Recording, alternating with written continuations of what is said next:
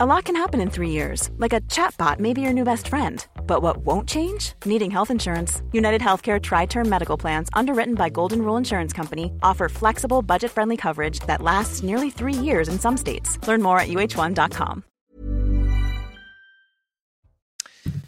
Bonsoir à tous, ravi de vous retrouver comme euh, chaque soir à la même heure pour Soir Info en direct sur CNews jusqu'à minuit. Au sommaire ce soir, un hommage national pour les trois jeunes policiers de Roubaix décorés à titre posthume de la Légion d'honneur par le président de la République qui a présidé euh, cet hommage. Tous ceux qui s'occupent de nos compatriotes et protègent méritent respect et considération, a dit Emmanuel Macron devant leurs euh, trois cercueils. On va revenir sur cette cérémonie bouleversante.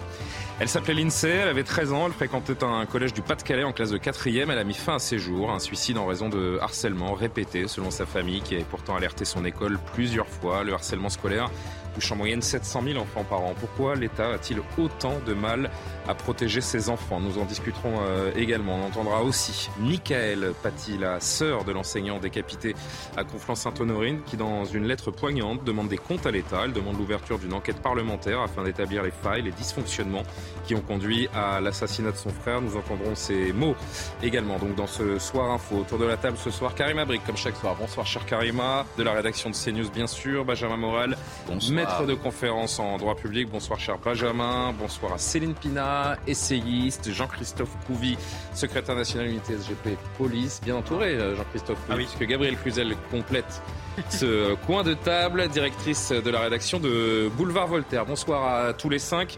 On fait comme chaque soir un point sur euh, l'actualité précédée de, de cette alerte enlèvement, puisque vous le savez peut-être, une petite fille a été enlevée par son père en Isère aujourd'hui. Un enfant a été enlevé.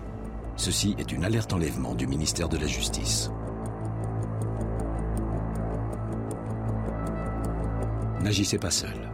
Si et seulement si vous disposez d'informations permettant de le retrouver, composez le numéro de téléphone qui s'affiche sur votre écran.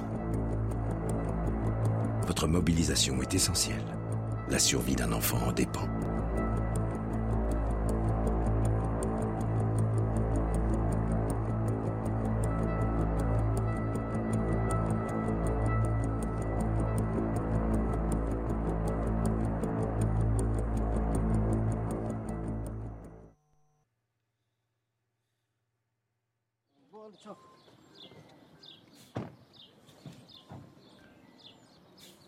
Retrouvé mort. Les corps présentaient des plaies probablement causées par arme blanche. La direction territoriale de la police judiciaire d'Orléans a été saisie de l'enquête. Du nouveau, dans l'affaire des prothèses mammaires défectueuses PIP, la Cour de cassation a confirmé la responsabilité du certificateur allemand.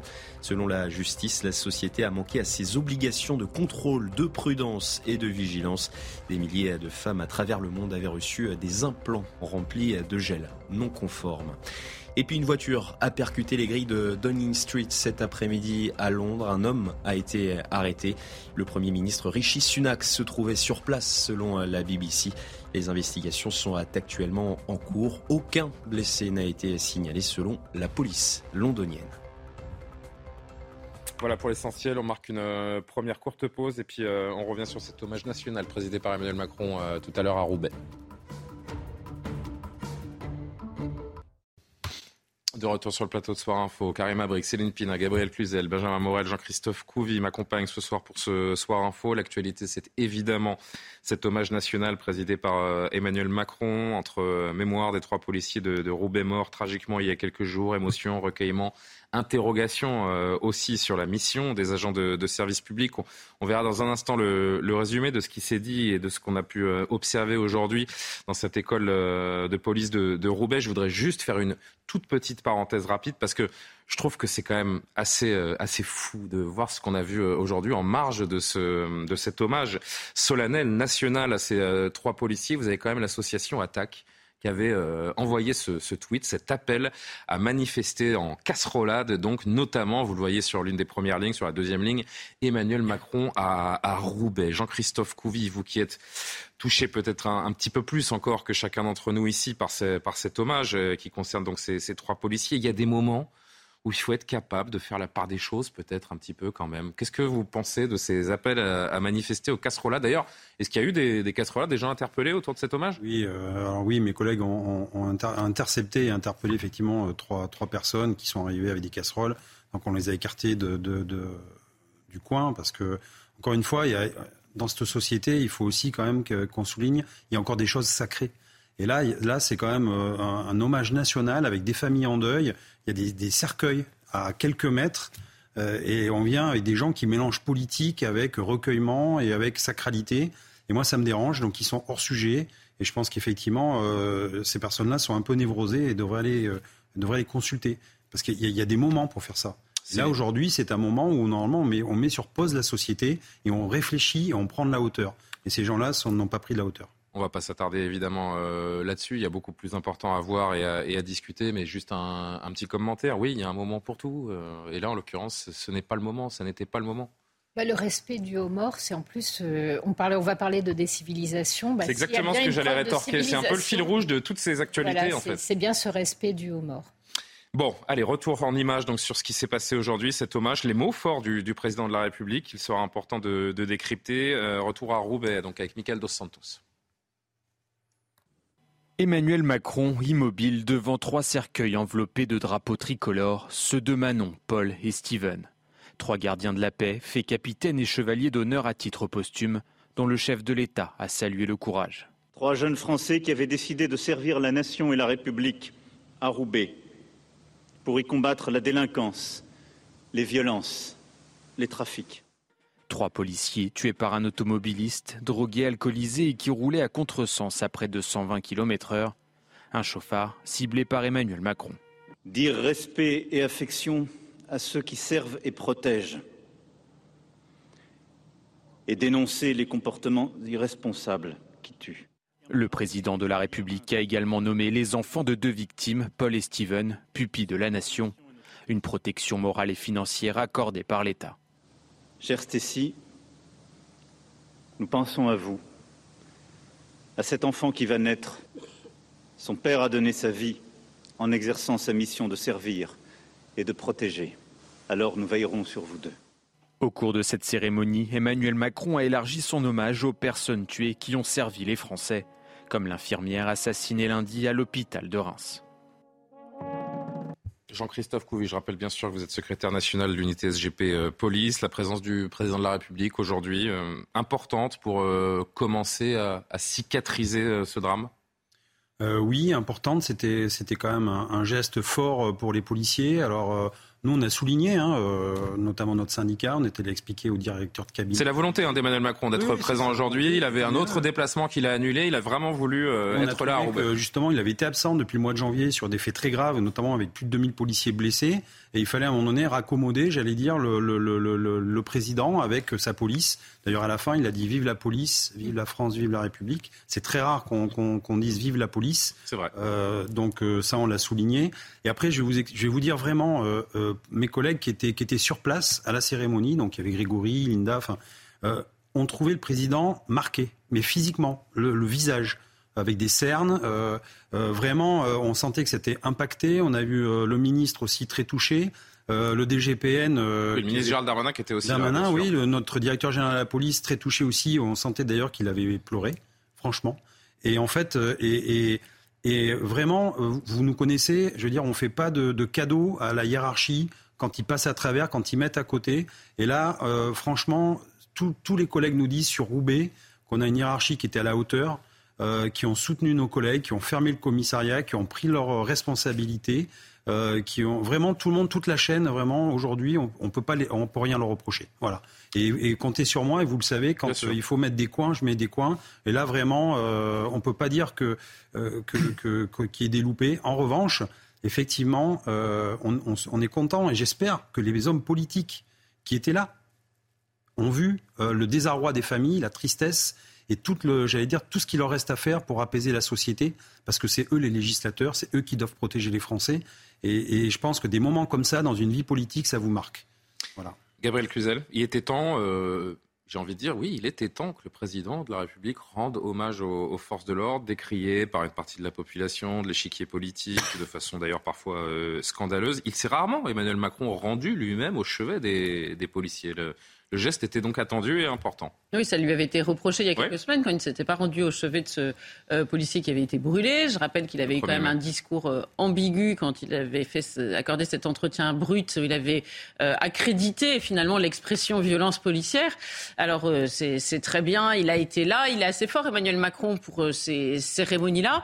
Mais si je devais compléter le, le, propos, je dirais qu'on pourra dire qu'on n'a rien à lui reprocher quand la situation aura drastiquement changé parce que les Français ne peuvent pas se contenter euh, d'une suite de, de, minutes de silence, d'hommages, de légion d'honneur posthume, de, discours euh, touchants et de, de mine attristée euh, parce que à la fin... Les fleurs et les bougies, ça va un temps. Et voilà, à force de minutes de silence, on arrive à des heures de silence avec tous ces corps de métier qui sont décimés les uns derrière les autres. Donc euh, il va falloir euh, faire autre chose euh, que ce, genre de cérémonie qui arrache les larmes, c'est évident, et sans mm. doute que le jour n'est pas est mal choisi pour, pour, pour des polémiques, mais néanmoins, c'est bien ce qu'attendent les Français et, et, il ne suffira pas de s'en tenir à, cette suite, encore une fois, d'hommages. Vous savez, c'est un peu comme les marches blanches et les numéros verts. ça ne peut fonctionner qu'un temps. Écoutez euh, cet extrait d'Emmanuel Macron, des mots forts sur, les, sur les policiers et leur mission, leur engagement. Notre France a le visage des femmes et des hommes de devoir qui la servent et nous protègent. Comme tous ceux qui, à leur tâche, chaque jour, servent inlassablement les Français. Comme l'agent de sécurité routière décédé il y a trois jours près de La Rochelle, emporté par une voiture en plein service, comme l'infirmière assassinée mardi à Reims au sein de son hôpital parce qu'elle portait la blouse blanche de sa vocation, comme nos trois gendarmes tués à Amber à l'hiver 2020, comme trop de nos agents publics emportés ainsi dans l'exercice de leur mission ces dernières années, à qui je rends ici aussi hommage. Manon, Stephen et Paul étaient trois enfants de la République.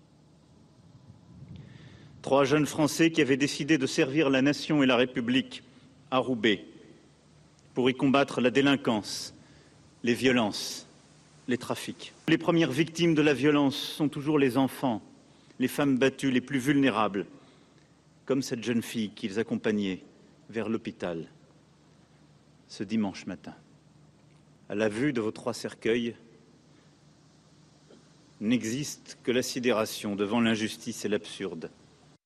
Discours fort, hein, Benjamin, sur le, sur le sens de l'engagement. Il a trouvé les mots, euh, Emmanuel Macron, il faut savoir le dire euh, également, sur le destin fracassé de, ces trois jeunes qui incarnent malheureusement, oui, ce sens du, du sacrifice que le, que le président a su mettre en avant. Oui, bien sûr, il a trouvé les mots. Si vous voulez, dans un président de la République, il y a toujours deux facettes. Il est à la fois celui qui incarne l'unité des Français et en même temps, eh bien, il est le chef officieux d'un gouvernement. Et donc, ce faisant, il y a des querelles politiciennes à avoir avec lui. Mais là, en effet, vous avez un Emmanuel Macron et il sait tenir ce rôle qui est maître de cérémonie. Mais dans les deux cas, que ce soit en tant que chef officieux du gouvernement ou en tant qu'incarnation de l'unité, il est le chef de l'État. Et ce qui s'est passé là, c'est aussi une attaque vis-à-vis de l'État. Chef de l'État, c'est quoi? L'État, c'est évidemment une forme d'organisation administrative qui existe sur le terrain face à chaque Français grâce à ses fonctionnaires grâce à ses policiers, à ses infirmières, à ses enseignants. Et donc, il est aujourd'hui celui qui incarne cette structure-là. Qu'il ait des mots vis-à-vis de cette structure, qu'il ait des mots vis-à-vis de ses fonctionnaires, c'est aujourd'hui plus que nécessaire. Mais qu'est-ce qu'on a fait justement pour que cet État, eh bien, il soit mieux fonctionnel? Qu'est-ce qu'on a fait pour que cet État, eh bien, il protège ses fonctionnaires? Les enseignants, les policiers. La réponse est dans la question. Eh ben, euh, on a fait deux trois choses tout de même. Il faut malgré tout rendre à César ce qui est à César. On a augmenté certains budgets. Notre émission risque de prouver le contraire. On va voir qu'une gamine de 13 ans s'est suicidée il y a quelques jours. On va voir que la sœur de Samuel Paty attend des réponses deux ans et demi après. On verra que les Français réclament des, référendums sur des questions euh, importantes là, il y a une urgence aujourd'hui à soigner notre État parce que vous savez, s'il n'y a pas d'État, eh bien à ce moment-là, il n'y a plus de société qui tienne et on rentre dans une, dans une forme d'anarchie. Céline, euh, une question que je, vais poser évidemment à Jean-Christophe euh, également. 24, 25 ans, euh, c'est l'âge des trois policiers qui sont tombés. c'est évidemment extrêmement jeune, ils sortaient à peine d'école. Comment la police peut recruter, après des drames, attirer les, les jeunes flics, j'ai envie de dire? Il y a de quoi être refroidi?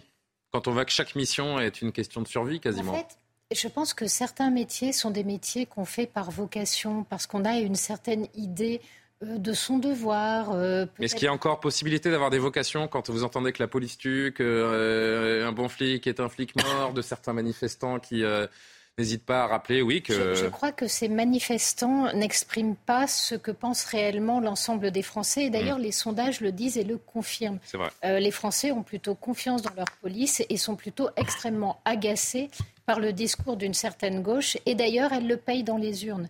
Euh, donc je crois réellement... Euh, là, ce qui est intéressant, c'est qu'Emmanuel Macron a utilisé un moment sur lequel il n'y a aucune contestation. Autrement dit, on est dans le recueillement. Euh, ces, policiers étaient en train de, sauver une jeune fille, de l'amener jusqu'à l'hôpital. Personne ne peut tirer un seul fil pour commencer une broderie de mise en accusation de la police. Il n'empêche qu'aujourd'hui, l'explosion des violences faites aux représentants de l'autorité montre qu'il y a quelque chose de cassé dans, dans le lien euh, institutionnel et qu'aujourd'hui Emmanuel Macron n'arrive pas à le réparer. Donc ces paroles viennent à point nommé, mais il faudrait qu'il y ait un peu de continuité et de cohérence au niveau gouvernemental. Sinon, ça ne changera rien. On ne peut pas rattraper euh, une forme d'indolence euh, par des hommages réguliers. C'est pas comme ça qu'on fait changer les choses. Mais c'est vrai tout de même, je pense évidemment d'abord aux, attentats, mais à un moment aussi grave que, que, celui qu'on a vécu aussi euh, aujourd'hui, en tout cas avec l'hommage aujourd'hui et, et, cette mort tragique les quelques jours en arrière. dans les moments tragiques, dans les moments difficiles, on voit que l'image de, de la police reste bonne tout de même, carrément.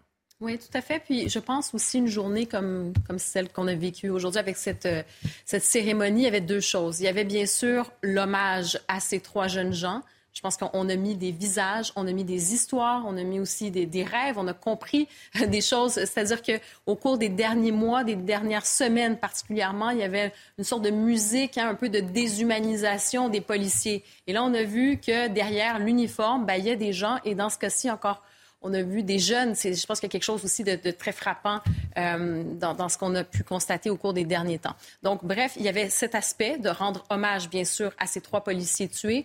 Et il y avait ce message aussi en filigrane qui disait du président de la République, ça suffit.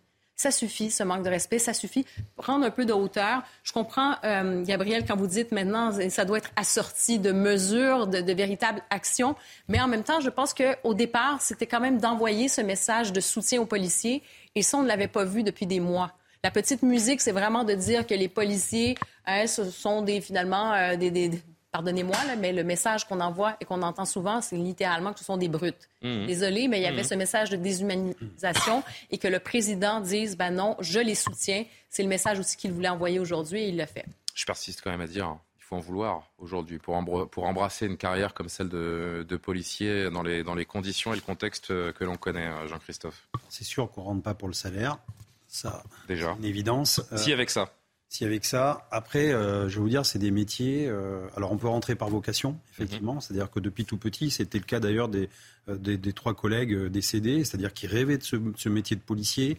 ils avaient des, des, étincelles plein les yeux, des étoiles. Ils savaient qu'ils voulaient faire une, une, belle carrière. Il y en a une qui voulait rentrer, qui, qui, voulait faire du, de la police montée entre guillemets, faire du cheval. Enfin, je veux dire, chacun avait sa destinée et, et rêve brisé. Et puis il y en a d'autres qui rentrent aussi des fois par la petite porte c'est mon cas. Voilà, par exemple. Mais en même temps, dès que je suis rentré, je n'avais pas de vocation à être policier. Mais quand je suis rentré dedans, j'ai vu l'attente des citoyens. Et en fait, c'est ce choc, euh, cette confrontation avec les citoyens. Et on se dit, une fois qu'on enfile notre uniforme, les gens viennent vers nous et en fait euh, viennent se confier. Et, j'allais dire, euh, viennent nous voir parce qu'ils sont en difficulté, en danger. Et donc, ils, nous transfèrent cette, charge. Et on se sent habité par le, par le boulot. Et on se dit, mais bon sang, euh, en fait, ça y est, quoi. Euh, il y a tellement d'attentes des citoyens, des gens euh, qui attendent de nous qu'on les aide, qu'on les sauve, ben, qu'on s'est habité par ça et transporté. Et puis plus jamais de la vie, j'allais dire, on changera de métier parce que c'est ce bonheur d'aider les gens et de, de regarder quand vous aidez quelqu'un, d'avoir ce regard avec un merci.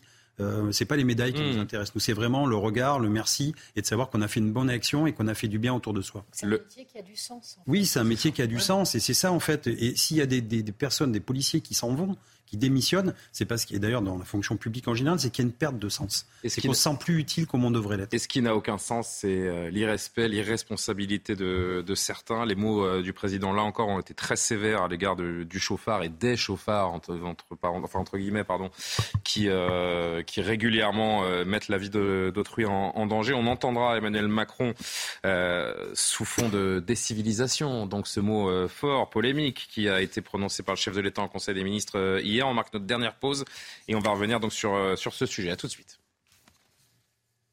Elle est longue la pause. De retour sur le plateau de Soir Info, on poursuit les discussions juste après le, rappel de l'actualité précédé, hein, bien sûr, encore une fois, de cette alerte enlèvement en Isère, une fillette enlevée par euh, son père aujourd'hui. Un enfant a été enlevé. Ceci est une alerte enlèvement du ministère de la Justice. N'agissez pas seul. Si et seulement si vous disposez d'informations permettant de le retrouver, composez le numéro de téléphone qui s'affiche sur votre écran. Votre mobilisation est essentielle. La survie d'un enfant en dépend.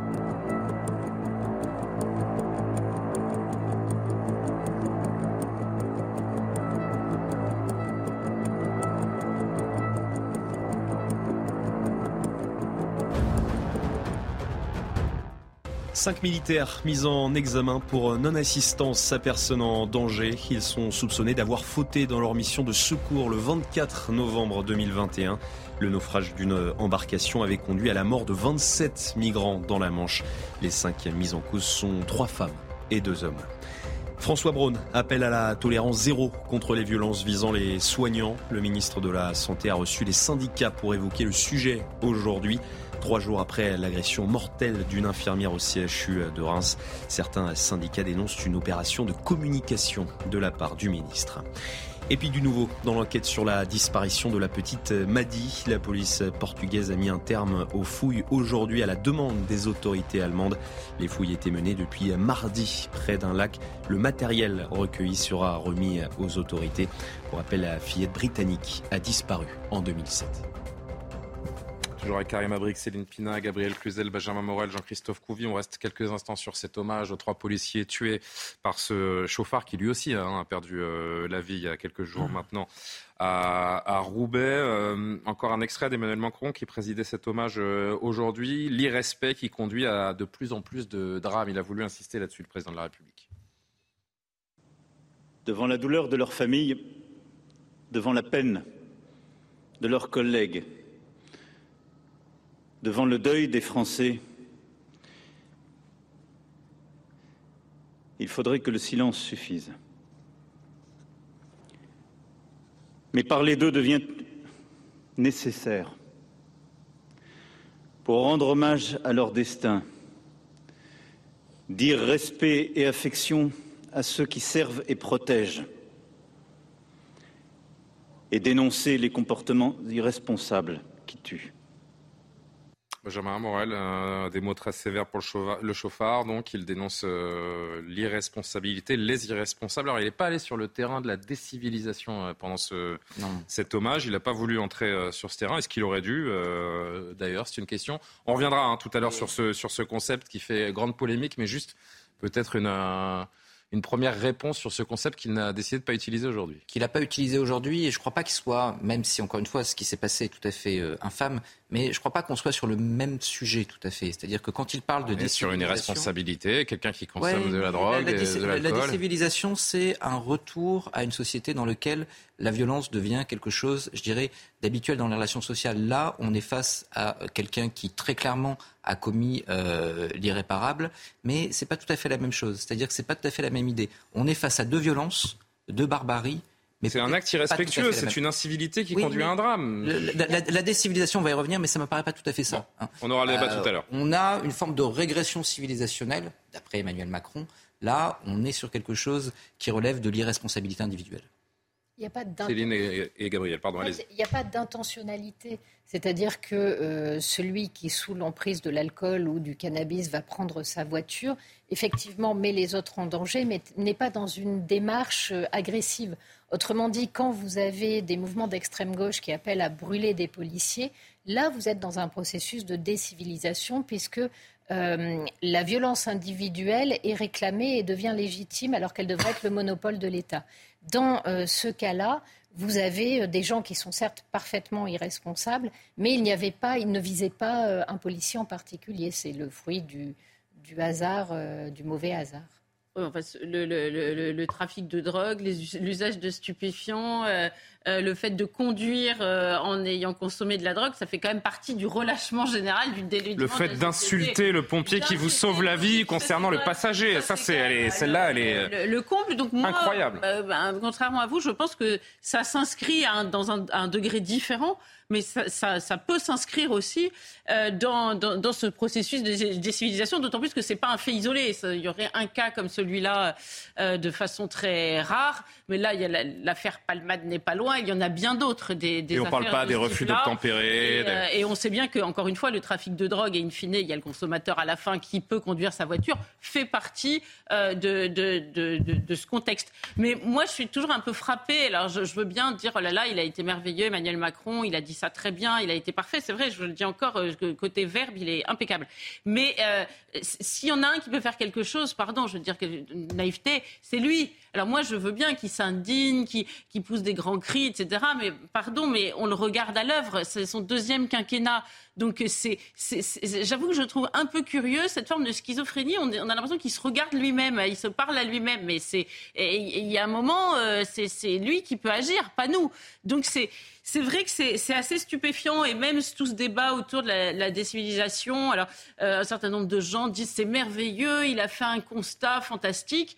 Euh, bon, déjà, Mais euh, au-delà du constat, en effet, il n'y a pas beaucoup de propositions. Qui, peut changer, qui peut changer les choses sinon lui et ceux qui nous gouvernent de façon générale Donc, c'est vrai que c'est ça quelque chose d'assez dérangeant. Euh, de, de, le voir euh, faire des observations comme s'il euh, il n'avait pas de compte à rendre sur ce sujet. Je voudrais qu'on évoque encore un instant ces comportements délictueux au volant, cette terrible loi des séries que vous avez rappelé, où vous, Céline, je ne sais plus, il y a quelques instants, qui est en train de frapper la France. On est en train de se rendre compte de l'ampleur de ce phénomène. Il y a eu Roubaix, il y a eu Trappes, beaucoup d'autres exemples et une question qui se pose. Faut-il une tolérance zéro concernant l'alcool déjà euh, au, volant. On se pose la question parce que l'idée a été relancée par la présidente de l'Assemblée nationale euh, aujourd'hui, Elbrond va écouter. Euh, dans un pays, c'était le Japon, où c'était zéro alcool au volant. C'était pas 0,1, 0,2, zéro. Hmm. Vous buvez un verre, vous ne conduisez pas.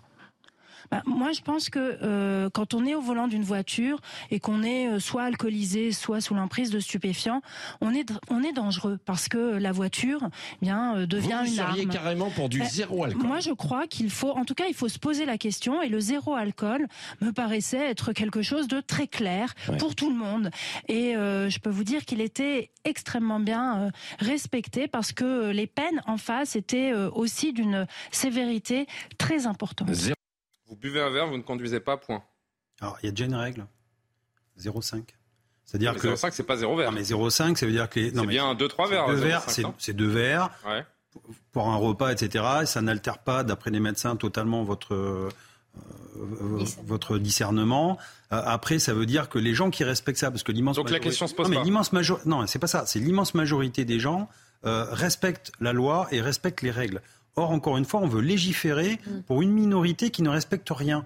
Et c'est toujours la majorité qui doit se plier à la minorité. Est-ce qu'il est scientifiquement prouvé qu'à 0,5, euh, vous êtes en possession totale de vos facultés, de vos réflexes? C'est peut-être aussi par là qu'il faut commencer. Parce que si certains pays euh, prônent la tolérance zéro et ont appliqué la tolérance zéro, c'est peut-être qu'il y a des raisons. Alors tout le monde veut. Alors Karim qui s'est pas exprimé depuis un petit moment, de toute façon on fait le tour. Je vois que chacun veut, y aller de son commentaire. Karim Abric. Non, mais c'est juste que je trouve qu'on est en train de créer un autre délit, un nouveau délit pour des personnes finalement qui ne posent pas de problème dans la société, qui ne sont pas des dangers pour la société au lieu de s'attaquer véritablement j'allais dire, à Et on parle de vivre ensemble. On... Ben, c'est pas, c'est pas là. Le problème est pas là. C'est pas, non, euh, non je, je, ne crois pas effectivement. Je pense mm. que vous l'avez bien dit. La plupart des gens euh, respectent les lois et c'est plutôt sur la question des multirécidivistes. Il y en a, ceux-là, c'est vraiment un problème. C'est-à-dire que oui, la première fois, on peut être un peu tolérant. Euh, c'est-à-dire vous, vous, allez avoir une première infraction. Est-ce que la limite est dépassée de beaucoup ou vraiment complètement, euh, vous avez complètement dépassé. Vous avez pris des, des stupéfiants, vous avez pris de l'alcool, vous n'êtes pas en mesure de conduire?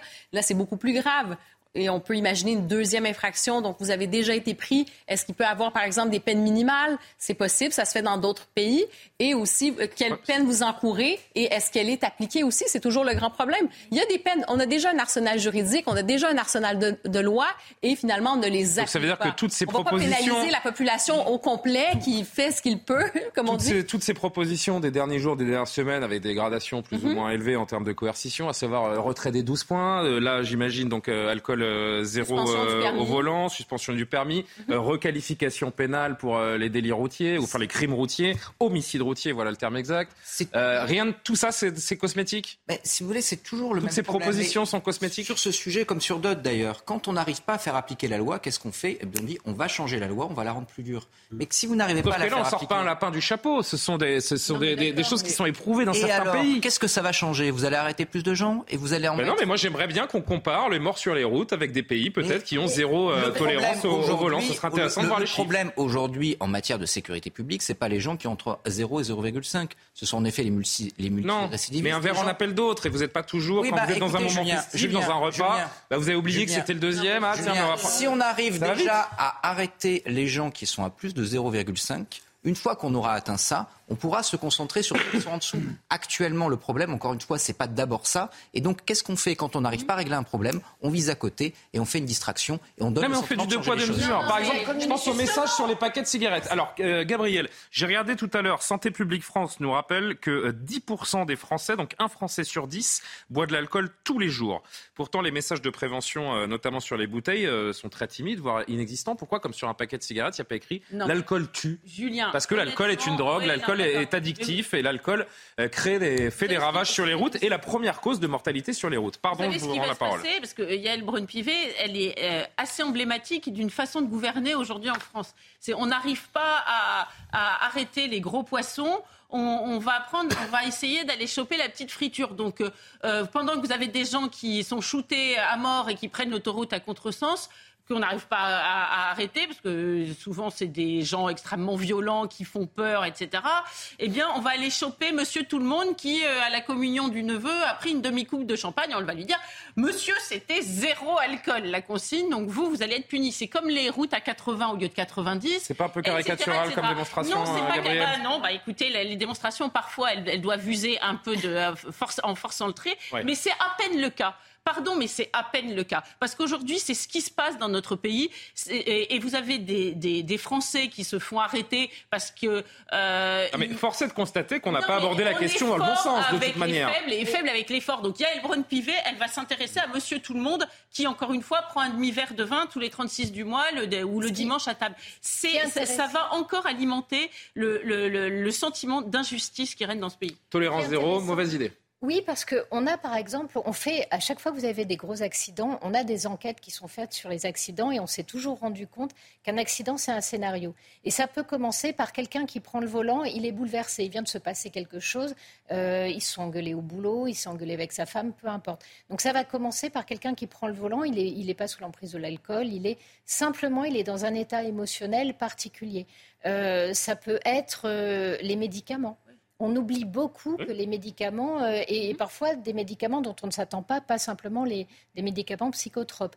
Donc, si il faut on- juste rétablir euh, l'empathie en fait dans le, dans le cerveau des gens en disant je suis dans un état vulnérable, quelle que soit la raison pour laquelle je suis vulnérable, je ne dois pas prendre le volant. Donc il faut faire un délit d'empathie. euh. Bah, Enfin, je sais pas, hein, je- je- là encore je raisonne par En fait, l'absurde parce que... est- Mais justement, c'est le problème, c'est qu'en fait, cette proposition, les- les- les- cette proposition excessive est un raisonnement par l'absurde. Et quand vous contraignez trop la pauvre bête, c'est-à-dire que nous sommes des êtres humains, nous avons des contraintes intérieures, mais nous avons aussi des pulsions, c'est comme ça. Mais les pays où l'alcool est en tolérance zéro, euh, ça se passe très bien, hein, les gens s'y sont faits. Il, faudrait peut-être voir aussi quelles sont euh, les, les violences qui explosent dans ces pays-là. Vous avez aussi des pays qui peuvent être très euh, à cheval sur certaines choses et vous serez surpris de voir. Bah, au Japon, je ne suis pas sûr que la violence explose. Hein. C'est l'exemple de Yael Braun-Pivet. Le, Japon est un pays où la délinquance est, à un des niveaux les plus bas qu'on connaisse. Une société de l'honneur et de la contrainte à un tel point que c'est aussi la société qui a le meilleur taux de suicide au monde. Voilà. Quand je vous dis trop contraindre la pauvre bête, c'est amener des explosions de violence humaine, soit contre elle-même, soit contre les autres, ça joue aussi. Parfois, l'excès, on dit le mal, euh, le, mieux, euh, le bien peut être l'inverse du mieux. Enfin, le mieux encore un, ou deux, un ou deux derniers mots qui veut encore prendre la parole. On avance. Jean-Christophe et Gabriel. Non, non, mais Allez, on conclut avec vous deux. On, parle, d'un cas précis où on voit euh, visiblement qu'on a affaire à de vrais voyous. Vous l'avez souligné, le, le, type qui s'attaque au pompier qui vient le sauver. C'est quand même assez fort de café. Ah, Il ne s'agit pas, du, du, encore une fois, du cas de Monsieur Tout le Monde qui a pris un, un, un demi-verre de vin euh, le dimanche. Donc, c'est curieux de, euh, de, de, de non, Mais tous les meurtriers de la route ne sont pas des caïds. Gabriel. D'accord, mais là, en l'occurrence, c'est de cela dont on parle. Et, ça, c'est un fléau, d'accord euh, Il était à contresens. Et, et, je suis frappée de voir que comme on n'arrive pas à arrêter les gros voyous, on va essayer de légiférer sur euh, Monsieur Tout le Monde, que, parce que lui, on se dit, ah, lui, il bronchera pas. Et, c'est vraiment un engrenage contre lequel il faut lutter, me semble-t-il. Dernier mot. Alors, dernier mot, euh, effectivement, j'aimerais bien qu'on fiche la paix aux Français qui respectent les règles. Parce qu'en fait, encore une fois, on gronde tout le monde. Pour je me fais gronder, par exemple, alors j'ai pas fait d'erreur. Hmm. En gros, c'est ça. Et, après, je suis désolé, on a aussi, on parle de civilisation. Bah, la France, une civilisation, c'est un pays où on a eu du vin. On est fier de notre terroir, on est fier. Alors, je dis pas qu'il faut s'arsouiller, mais je dis que quand on boit un verre, c'est pas pour autant qu'on peut pas conduire derrière, c'est juste un verre. Mais après, enfin, pareil, pardon d'être pointilleux, mais que vous fassiez 50 kilos ou 110 kilos, je pense que le verre, il a pas le même effet sur vous déjà aussi. Donc je veux dire, euh, ben, cette histoire des deux verres, des 0,5, ça veut tout dire et rien dire. Je, pense, qu'il y a des gens qui sont peut-être plus minces, euh, qui tolèrent moins l'alcool que des gens un peu plus gaillards, j'en sais rien. C'est rentré aussi dans les, c'est rentré dans les us et coutumes. Euh, regardez autour de vous quand même avec Sam, le capitaine de soirée, etc. En plus, il y a aussi depuis depuis un peu plus de 10 ans on a divisé par trois le nombre de morts sur les routes. Enfin, on sent que voilà, ça marche. Et après, surtout, c'est encore une fois, euh, il y a une partie, y a une partie des gens de la société qui ne respectera aucune règle. Là, on parle de cela. Moi, que j'appelle et je dis toujours des sociopathes qui vivent en dehors de notre société, qui n'utilisent pas les codes de notre société. Et de toute façon, on pourra leur dire tout ce qu'on voudra. Ceux-là, ils ne comprendront rien. Vous pouvez retirer 12 points, il conduira sans permis. Euh, vous pouvez déjà, est-ce que la voiture, elle, était assurée? Bizarrement, on n'a pas d'éléments. Ah, mais moi, je suis sûr qu'elle n'est pas assurée. Je suis sûr que la carte grise, elle n'est pas aux normes, et etc., etc. Et bizarrement, on ne parle pas trop de ça. Donc vous voyez, normalement, c'est une obligation. Eh bien, qu'on communique là-dessus et on verra bien. Et on verra bien que c'est des personnes, encore une fois, qui ne respectent aucune règle. donc, on ne doit pas punir ceux qui les respectent. On enchaîne avec un sujet dramatique encore une fois. Euh, L'INSEE, euh, a-t-elle été euh, harcelée au collège? C'est une question à laquelle les enquêteurs vont tenter de répondre après le suicide le 12 mai dernier de cette collégienne de 13 ans. Ça s'est passé à Vendin-le-Vieil, c'est dans le Pas-de-Calais. Six adolescents ont été auditionnés dans le cadre de cette affaire. Quatre mineurs ont été mis en examen aujourd'hui, annonce le procureur de Béthune pour la famille.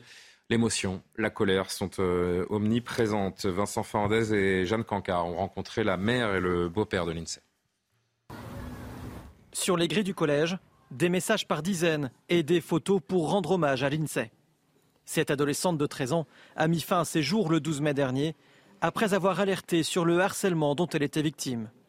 Moqueries, menaces et même agressions qu'elle a subies pendant des mois, que racontent aujourd'hui sa mère et son beau-père. Il l'a rabaissé constamment, du lundi matin jusqu'au dimanche soir, et puis c'est bis C'était un engrenage, constamment, constamment, jour et nuit. Euh. Mais pour elle, c'était une habitude. Moi, c'est pas grave, euh, j'ai l'habitude. Des faits récurrents qui ont poussé ses parents à porter plainte à deux reprises. L'établissement et le rectorat étaient également au courant de la situation de la jeune fille, pas assez prise en compte selon eux, et à laquelle ils ont assisté impuissants. Est-ce qu'un jour vous êtes imaginé que l'INSEE pouvait en arriver là? Jamais, parce que par son caractère, elle ne nous laissait pas trop paraître, peut-être pour, euh, pas pour nous, nous inquiéter, nous contrarier. L'INSEE nous en parlait. Et euh, j'ai fait mon possible, j'étais tout le temps derrière elle et il a fallu vraiment euh, d'un petit temps pour que ça arrive en fait. Nous, elle nous a montré le sourire le jour-là et on s'est pas rendu compte. Depuis le 12 mai dernier, la vie de cette famille s'est arrêtée. On cherche partout après elle, on ne sait plus. On est complètement perdu. C'est pas l'INSEE qui s'est suicidé. On a tué ma fille. Ils ont tué ma fille. C'est des assassins. Je l'aime de tout mon cœur et que j'aurais fait mon maximum. Et qu'elle nous manque énormément. Et qu'on se battra pour elle. Que justice soit faite pour ma fille. En parallèle de leur combat judiciaire à venir, la mère et le beau-père de l'INSEE souhaitent déménager au plus vite avec les deux petits frères de la jeune fille. Il y a des tragédies prévisibles. Oui. C'en est une. Oui. Encore. Oui, c'en est une. Et, euh, et encore une fois, j'ai lu une commission de harcèlement dans le lycée. Enfin, pff, à un moment donné, il faut, faut, faut, prendre un peu tout le monde et mettre tout le monde devant leurs responsabilités. Arrêtons de faire des commissions de harcèlement. On prend les gamins, on leur dit mais non, ça suffit, stop. Et puis surtout, c'est encore une fois, c'est retourner aux racines. Enfin, moi, je, je vois dans, dans, On parle beaucoup de société. J'ai une de mes filles qui fait du football. Elle a à peu près cet âge-là. Euh, elle va dans un club et pendant les matchs, il y a des adolescentes qui s'insultent, qui, qui, qui, mais, mais c'est vraiment c'est des plaies quoi. Et on se dit mais ils inventent pas ces mots-là, donc c'est les parents, c'est les, c'est les, les, je veux dire les, les, éducateurs, et il faut tout reprendre. Et, et on se voit bien, et c'est pourtant c'est dans des, endroits ruraux, c'est même pas dans des grandes villes. Et donc on voit bien qu'à cet âge-là, les enfants, ils peuvent être très méchants, ils peuvent ne, ne, pas savoir quelles sont les limites du bien ou du mal. Et donc encore une fois, c'est un défaut d'éducation. Et je pense qu'il faut reprendre tout ça à la racine.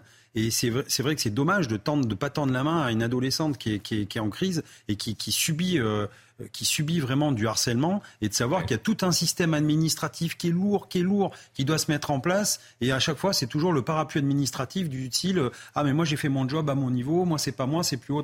Non, stop. À un moment donné, et on va voir dans un instant qu'il qu y a eu énormément d'alertes. C'est allé euh, jusqu'à une lettre écrite à, à Emmanuel Macron euh, après avoir alerté le le rectorat et la, la, communauté éducative. On va voir ça dans un instant, mais d'abord écouter de nouveau le beau-père de l'INSEE qui raconte ces semaines, ces mois de, de cauchemar pour cette, gamine qui, euh, qui a fait face sans vouloir euh, alerter trop euh, ses parents. Elle nous disait qu'à l'école, bah, ça se passait mal, forcément, on le savait. Nous, on essayait parallèlement avec, ma compagne de trouver les bons mots, trouver les mots justes. Mais pour elle, c'était une habitude. Moi, c'est pas grave, j'ai l'habitude.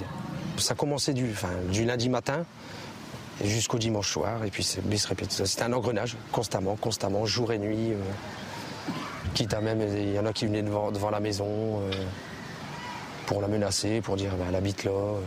Et je pense que les parents aussi, il faut que certains parents serrent, serrent les boulons avec leurs enfants, parce que, comme j'ai dit, l'INSEE, c'est, ça sera pas la dernière.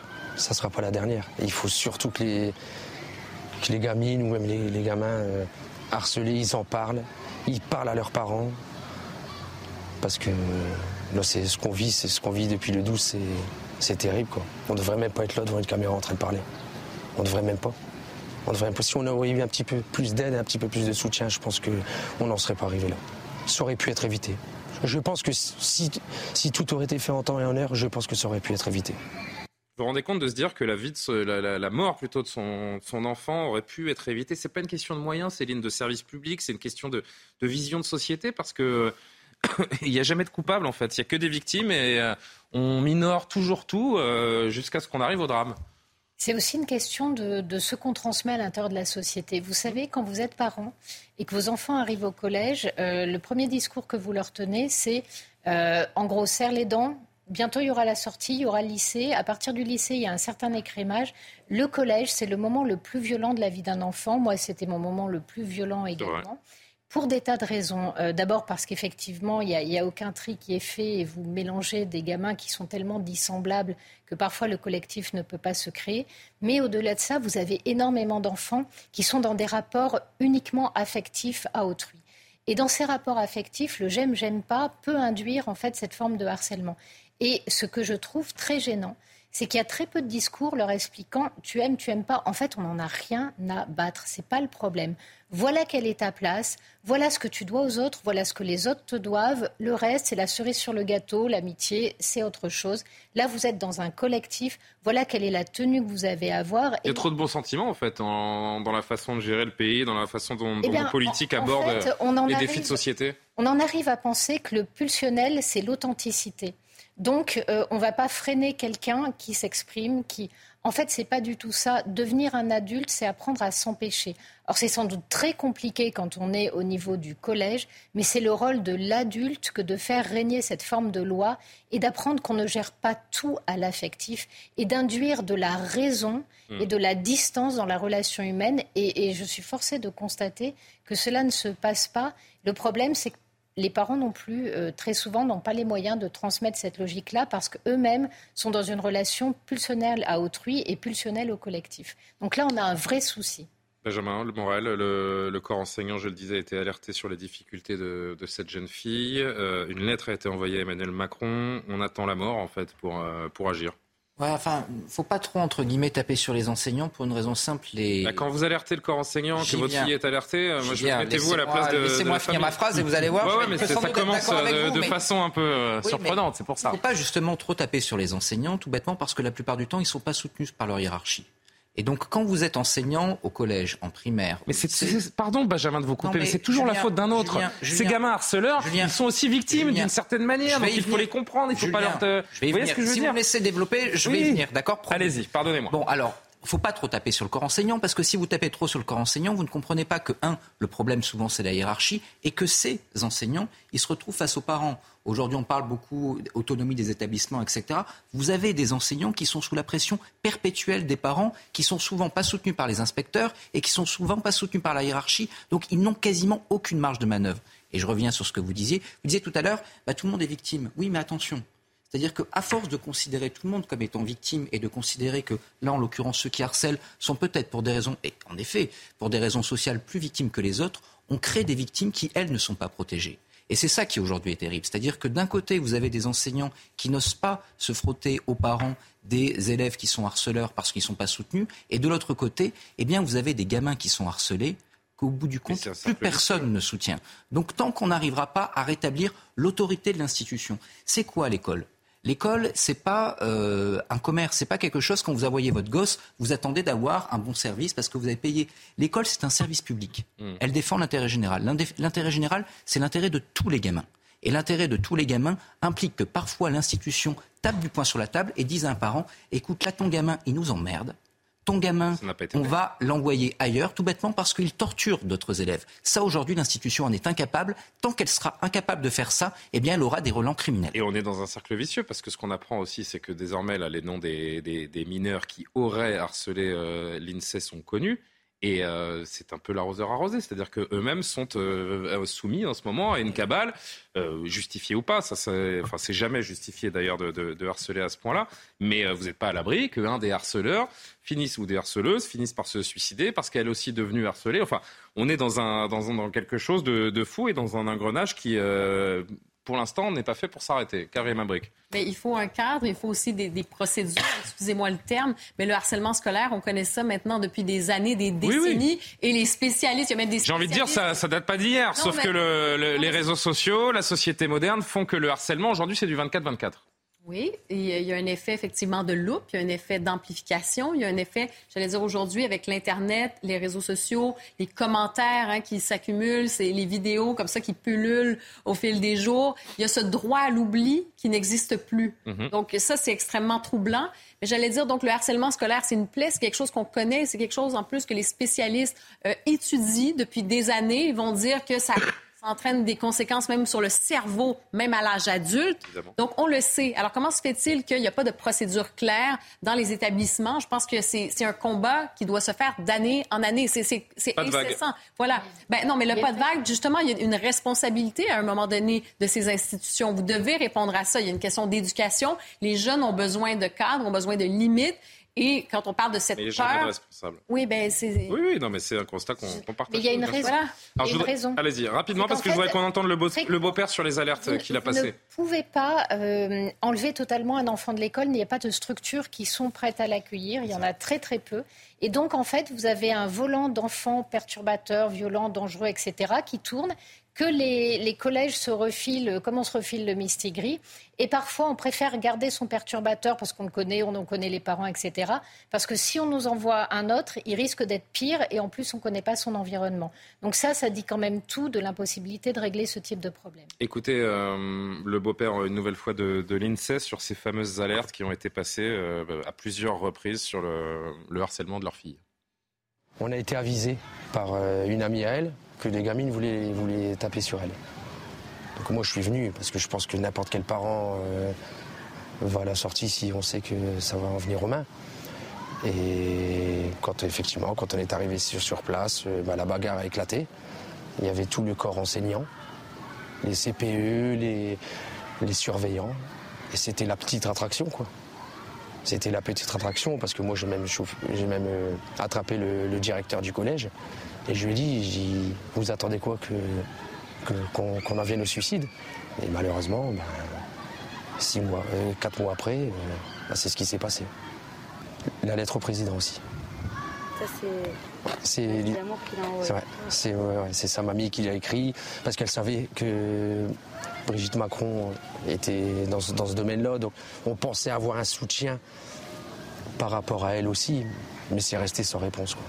C'est resté sans réponse. Et même au niveau de l'académie, euh, oui, ça va être pris en charge, mais il n'y a, jamais eu, a jamais eu euh, réellement de suite.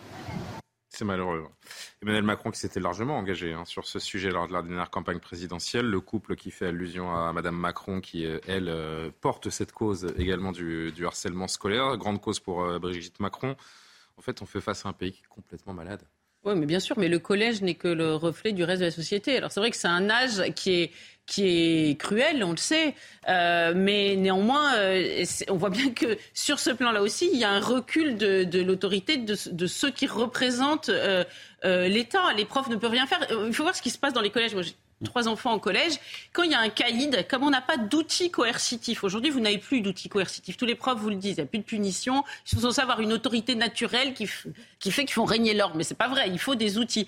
Alors du coup, bah, ils achètent la paix sociale, c'est un peu comme dans les cités, donc le caïd, il y a une espèce d'accord euh, qui, qui s'instaure entre le prof et le caïd, le caïd embête pas trop le, le prof, et le prof finalement euh, préfère pas trop s'occuper non plus des affaires du caïd. Très honnêtement, euh, dans, les collèges, il y a des situations parfois euh, extrêmement tendues et qui sont à l'image, encore une fois, du reste euh, de la société. Et quand les enfants, euh, les parents, souhaitent retirer leur enfant, alors déjà, ils vont voir le proviseur qui souvent fait preuve d'irénisme. Tout ce qu'il raconte de sa, la vie au collège, c'est une espèce de, feuilleton américain euh, trempé dans le sucre d'orge. C'est très frappant. Et s'ils veulent retirer leur enfant, ben c'est très compliqué parce qu'on sait qu'aujourd'hui, euh, c'est quand même un peu la philosophie de Papendia. Il faut euh, ne pas dire qu'il y a des collèges qui sont quand même mieux que les autres, où on, on préférerait avoir nos enfants. Non, il, faut favoriser la, la, mixité sociale. On n'a même pas le droit de mettre à l'abri nos propres enfants. Donc c'est vrai qu'il euh, ne faut pas s'étonner de cette situation-là. Et, malheureusement,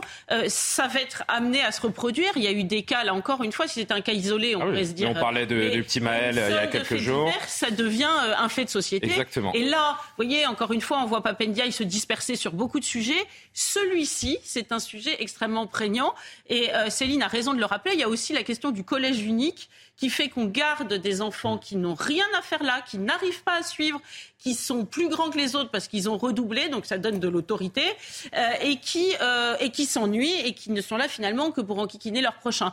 Et quand je dis enquiquiner, c'est un mot gentil. Donc là aussi, on a des vraies questions à se poser, mais c'est idéologique le collège unique. Il faut que tout le monde reste au collège euh, dans, et apprenne les mêmes matières. Il est 23h. On va marquer le point sur l'actu. Je voudrais juste qu'on entende juste après. On va, on va rester quelques instants sur ce thème parce que je voudrais que vous entendiez quelques camarades de classe de, de l'INSEE qui, qui, témoignent. Et je voudrais qu'on dise un mot également des, des réseaux sociaux qui peuvent être vraiment un fléau dans ce, dans ce cadre du, harcèlement scolaire.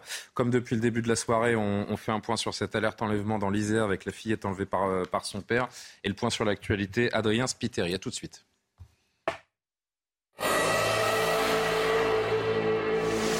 A été enlevé.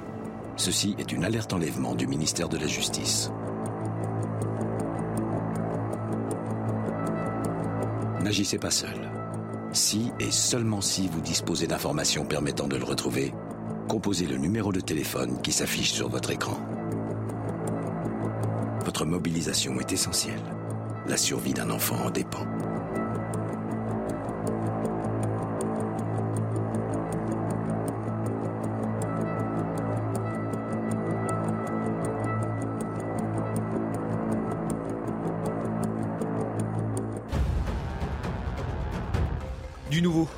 L'affaire de la fillette percutée à Trappes mardi, l'automobiliste a été mis en examen pour homicide involontaire. La jeune femme de 21 ans a été placée sous contrôle judiciaire et contrôlée positive au cannabis. La fillette de 6 ans est décédée peu après le choc. Journée d'hommage aujourd'hui à Roubaix après la mort de trois policiers dimanche matin dans une collision. Emmanuel Macron s'est rendu sur place. Le président a dénoncé, je cite, les comportements qui tuent. Il a rencontré les familles et les collègues des trois victimes. Et puis Séver Lamar, condamné en appel à Paris à 10 ans de prison. Cet ancien détenu de Guantanamo est reconnu coupable d'avoir incité des candidats au djihad à partir en Irak ou en Syrie. La Cour confirme la peine prononcée en première instance. Séver Lamar acclame toujours son innocence. T'es fait tirer tes chaussures à l'école? Euh, donc on poursuit euh, avec euh, Karim Abrik, Céline Pina, Gabriel Cluzel, Benjamin Morel, Jean-Christophe Couvi, les camarades de classe que je voulais vous faire entendre de, de l'INSEE qui ont réagi aujourd'hui. Écoutez-les. On sait qu'elle se battait souvent avec ses harceleuses, donc euh, dans la cour, même à l'extérieur. On sait aussi que ces harceleuses, elles envoyaient des messages sur les réseaux sociaux, donc des, menaces, des insultes, euh, soit avec leur vrai compte, soit avec des faux comptes. Je savais qu'elle bah, recevait des menaces de mort. L'INSEE, elle avait envoyé des lettres au, au proviseur, sauf que le proviseur, il a, ben, il a rien fait. On va attendre combien de suicides pour prendre la mesure du, phénomène C'est vrai qu'il y a une telle abondance de problèmes dans ce, dans ce pays, Jean-Christophe Couvier, qu'on ne sait plus où mettre la priorité. Alors oui, on sait plus tout est grande cause, mais... tout est priorité nationale et, rien n'avance. Oui, mais surtout, c'est qu'en fait, euh, enfin, je veux dire, ces copines de classe, ça sert d'exemple. C'est-à-dire qu'elles-mêmes voient que le système fait qu'en gros, on peut rien faire. Bien sûr. Et donc, on nous tire la sonnette d'alarme, on n'arrête pas, euh, on écrit au proviseur, le proviseur bouge pas, euh, et ainsi de suite. Personne... Donc, imaginez un peu l'exemple que ça a et l'écho que ça a dans toute la classe et dans toute, toute la scolarité.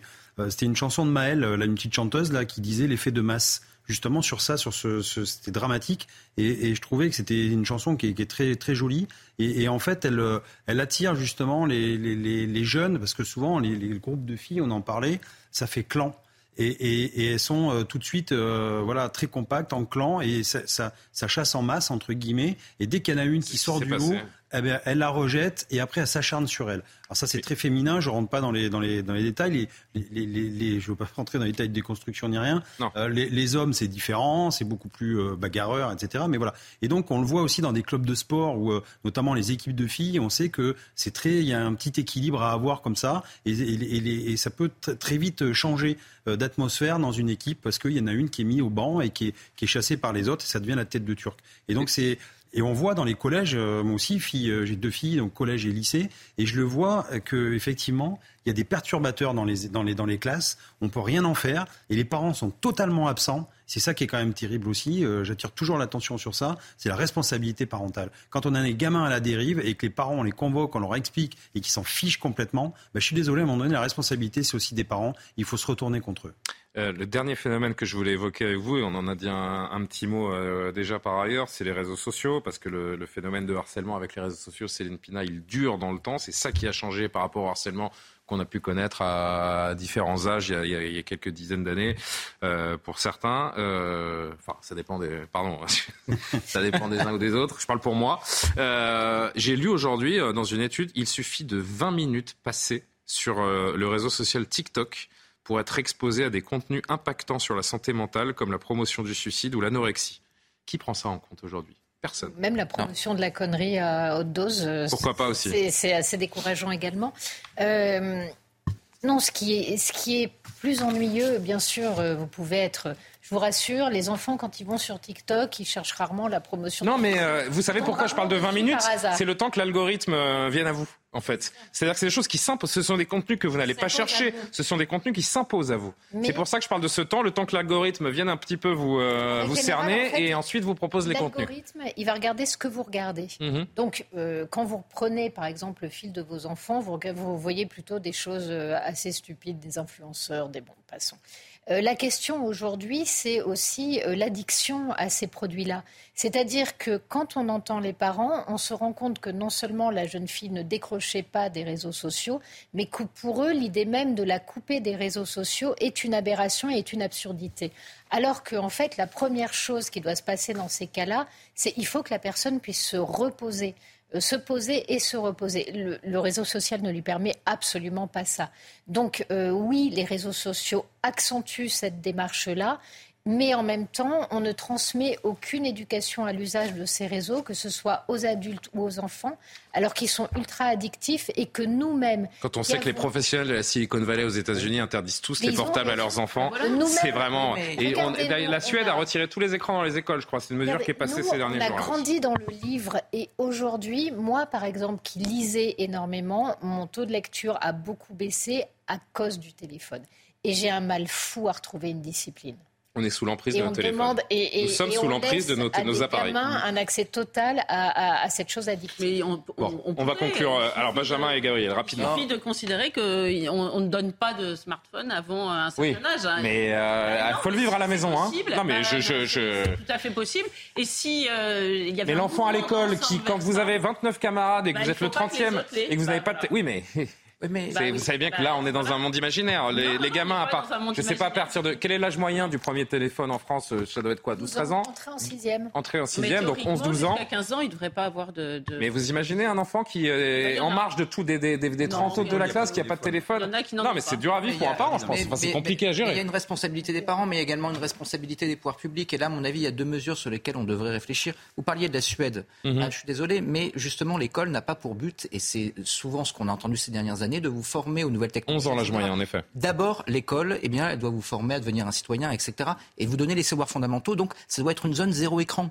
Tant pis pour les beaux tableaux numériques, quoi. À la rigueur, ça c'est pas très grave. mais, bien sûr, mais les tablettes, et les choses comme ça. Évidemment, évidemment. Et deuxième, et, deuxième élément, vous, entrez à l'école, vous mettez le, téléphone dans une corbeille, on vous le rend à la fin de la journée, et, puis basta. Et deuxième élément, on parle des réseaux sociaux, on parle de TikTok, etc. Écoutez, si jamais la Turquie, si jamais la Chine ont réussi à dire, eh ben, écoutez, si jamais vous nous embêtez avec les réseaux sociaux et que vous ne voulez pas limiter les contenus, on vous coupe. Et que, au bout du compte, la Turquie, Ankara et Pékin ont obtenu gain de cause. Je suis la France aurait le courage d'aller jusque-là Au niveau européen, aujourd'hui, les libertés. Euh. Oui, mais justement, on est sous la pression des opinions publiques. Bon, mais là, il faut qu'on avance. ne rentrez pas dans désolé, un mais euh, vous ne pourrez pas. On a un sujet également très important à, à évoquer. On a beaucoup de sujets très forts ce soir. Euh, des prises de parole extrêmement rares de la part de Michael Paty. C'est la sœur de, de, Samuel Paty. Elle a pris la parole aujourd'hui sur Europe 1. Elle a lu une lettre qu'elle a adressée au président du Sénat, Gérard Larcher, pour demander l'ouverture d'une enquête parlementaire afin d'établir les failles et les dysfonctionnements qui ont conduit à la décapitation de son frère Samuel, enseignant, comme chacun sait, en, histoire-géographie. A deux, trois extraits, trois extraits à vous faire entendre de, de Michael Paty. D'abord sur sa douleur, évidemment terrible, indescriptible, celle de sa famille, et euh, sur les réponses qu'elle demande. Je n'étais pas préparé à subir la violence d'un attentat terroriste, ni de surcroît à entendre le hurlement de ma mère m'annonçant que mon frère avait été décapité. Il y a eu cet état de peine et de tristesse innommable. Comment pourrais-je les nommer, n'ayant jamais ressenti une telle douleur auparavant? Il y a eu cet état de choc post-traumatique, altérant toute capacité de penser et d'agir. La sidération passée, il ne me reste plus que la douleur et des questions. Ces questions pourtant légitimes ont obtenu jusqu'à présent pour seule réponse il ne faut pas se tromper d'ennemis. Les méchants qui endossent le rôle des méchants, cela reste cohérent. Mais les gentils qui oublient d'endosser celui de gentil, comment les nomme-t-on? Dans le cas de l'assassinat de mon frère, l'absurdité de cette situation est illustrée par la volonté en amont de ne pas faire de vagues, générant une minoration des menaces qui pesaient contre mon frère et une absence de protection. Pourquoi mon frère n'a-t-il pas été mis sous protection? C'est en vertu de ce pourquoi que le 6 avril 2022, ma famille a déposé plainte pour non-empêchement de crime et non-assistance à personne en péril. Cette demande d'enquête vise effectivement des personnes occupant des postes de responsables, avec des responsables au comportement irresponsable qui ne reconnaissent aucune responsabilité. Comment voulez-vous établir des mesures correctives qui ne relèvent plus du choix mais de l'obligation? Benjamin Moral, je rappelle que Michael Paty demande l'ouverture d'une enquête parlementaire pour établir les failles et les dysfonctionnements qui ont conduit à l'assassinat de son frère. Ça fait deux ans et demi que Samuel Paty a été décapité. Euh, il n'y a toujours pas eu de commission d'enquête. C'est surtout ça qui doit nous choquer. C'est pas le fait que. Parce qu'il y a en effet aujourd'hui des dysfonctionnements qui sont fondamentaux. On l'évoquait, c'est-à-dire qu'il faut pas, il faut arrêter de considérer qu'il y a une forme d'addition de faits individuels. Et là, vous savez, ça sert à quoi une commission d'enquête parlementaire? Ça sert pas à dire là vous avez quelqu'un de méchant, là vous avez quelqu'un de gentil. Ça sert en réalité à cerner des dysfonctionnements dans l'administration pour mieux pouvoir les corriger. Là, il y a eu des dysfonctionnements, et bien justement, c'est un bon véhicule. Ça fait euh, deux ans et demi, je le disais. Il y a évidemment euh, cette enquête judiciaire, euh, Jean-Christophe Couvi, mais la cartographie de ce qui n'a pas fonctionné. En fait, c'est ça qu'elle demande, euh, Michael Paty. Euh, euh, elle doit être faite. L'assassinat de Samuel Paty, ça pourrait être, ou est-ce que c'est Je vous entends les uns les autres. Est-ce que c'est un scandale d'État? Ah ben, de toute façon, Céline répondra ensuite. Ah, mais je, je, trouve que c'est intéressant. Effectivement, il faut on apprend de nos erreurs de toute façon. Enfin, l'homme est comme ça, il apprend dans la douleur et dans ses erreurs. Et, et je pense que s'il y a eu des erreurs, il faut les cerner. Euh, je pense que là, euh, c'est normal qu'il y ait une enquête. À chaque fois qu'il y a un loupé, à chaque fois que c'est normal qu'il y ait une enquête. Ça fait deux ans et demi que c'est arrivé. Et il faut que Michael Paty demande cette enquête euh, parlementaire? Ben, on sait bien, mais on sait bien que. Je parle pas de l'enquête judiciaire, hein, qui est là, à, à court évidemment et se déroule. Je pense que pour connaître assez bien l'administration, ses responsables, je vais faire peut-être des amis, mais mais on est toujours dans l'arbitrage, dans l'attente de l'arbitrage du N plus 1, N plus 1, N plus 1, N plus 1. Et donc c'est toute cette inertie qui fait que nous, sur le terrain, on en souffre. On en a marre et je pense que les citoyens aussi en ont marre de cette inertie. On le voit pour le sujet d'avant, justement, sur une personne qui est en difficulté, qui est harcelée. On attend toujours des arbitrages de qu'est-ce qu'on fait, est-ce que j'ai le droit, est-ce que vous me donnez le feu vert. Enfin, personne ne prend ses responsabilités. Et à la fin, effectivement, il se passe ce qui se passe là. Et puis en même temps, euh, c'est hop, euh, bah moi j'ai fait mon boulot à mon niveau, la tête, voilà, et on retombe dans la médiocrité. Hmm. Et donc euh, c'est normal qu'il y, ait une enquête et qu'on vraiment on repère encore une fois les dysfonctionnements et les personnes qui ont dysfonctionné et que ces personnes-là, ben, elles, soient à, hauteur de, enfin jugées entre guillemets à hauteur de leur responsabilité. Point. Céline, je vous ai vu hocher la tête quand j'ai parlé de scandale d'État. Le, pouvoir politique se lave les mains de ce drame? Si c'était que le pouvoir politique. Euh, le problème, c'est qu'en fait, une enquête, il y en a une. Il y a un excellent livre de David Dinota qui décrypte exactement ce qui va se passer euh, avant, voire après l'assassinat de, Samuel Paty, et qui montre en fait l'enchaînement des faits. Et ça commence tout de suite euh, l'homme ne fait jamais qu'un cours, et un cours en s'inspirant des documents qui sont mis à disposition par l'éducation nationale. Il est accusé par une jeune fille qui n'était pas là Personne ne se soucie de se poser cette question-là. Et l'administration. Elle, a dit qu'elle y était. Hein. Voilà, au lieu de se tenir derrière son professeur, qui à ce stade-là n'a rien fait, va commencer par lui demander des excuses. Et devant qui il doit s'excuser? Devant un homme hystérique qui arrive avec un islamiste. Et un islamiste, euh, franchement, qui porte toute la panoplie sur lui, vous ne pouvez pas avoir un doute, et qui tient un discours qui est un discours idéologiquement marqué. Ça ne dérange absolument pas. Et même les autres enseignants hein, qui euh, regardaient Samuel Paty d'un œil un peu. Euh, les autres enseignants euh peut-être que cet homme-là est tout de même un petit peu islamophobe. Ouais, voilà. Quand il est menacé de mort et que ça devient sérieux, vous savez ce qui se passe? Il vient en voiture. Or qu'il habite vraiment à côté, je sais exactement où se trouve le collège, exactement où se trouvait sa, maison, enfin en tout cas l'endroit où il habitait. et il y a à l'intérieur du collège un endroit où certains professeurs peuvent se garer eh bien, les professeurs refusent de lui laisser la place. Aujourd'hui, vous croyez que ce collège porte le nom de Samuel Paty Non, bah c'est justement, j'avais prévu d'en dire un mot. Parce que, en fait, c'est une promesse hein, qui avait été faite. Pas mal de ses collègues et que probablement euh, une partie de la direction aurait du mal à regarder en face le nom de Samuel Paty en rentrant dans un endroit où ils l'ont laissé tomber. Parce qu'il faut le dire aussi, ça ne signifie pas que euh, tous les professeurs ne seraient pas capables d'empathie. Ça signifie que dans cet endroit-là, à ce moment-là, Michael Paty n'a pas, euh, Samuel, Paty. n'a pas trouvé de, soutien, voire a été carrément abandonné et l'anecdote de la voiture dit quelque chose. Hmm. Quand vous êtes sur un terrain comme ça, qu'est-ce qui va se passer? Vous allez ouvrir les yeux et vous dire quand même, je devrais changer parce que je suis peut-être pas une belle personne. Non, les trois quarts du temps, vous expliquez que vous êtes victime aussi. Oh, que tout ça, euh, que vous comprenez, il a peut-être hmm. commis une erreur quand même. Est-ce que c'était un bon choix de caricature? Et voilà comment vous faites redescendre votre responsabilité. Donc pourquoi personne ne veut creuser?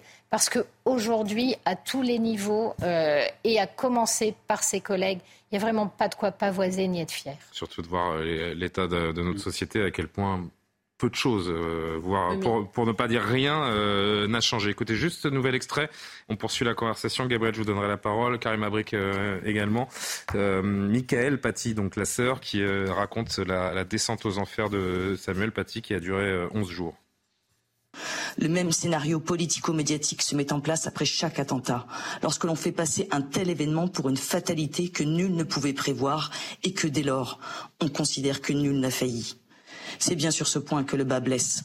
L'attentat contre mon frère ne ressemble pas aux autres attentats. Il ne s'agit pas d'un coup de tonnerre dans un ciel serein. À défaut de connaître l'agresseur, le lieu ou le moment où il agirait, il me semble évident qu'il fallait protéger la cible, désignée publiquement, sur le fondement d'informations connues de tous, le 9 octobre 2020.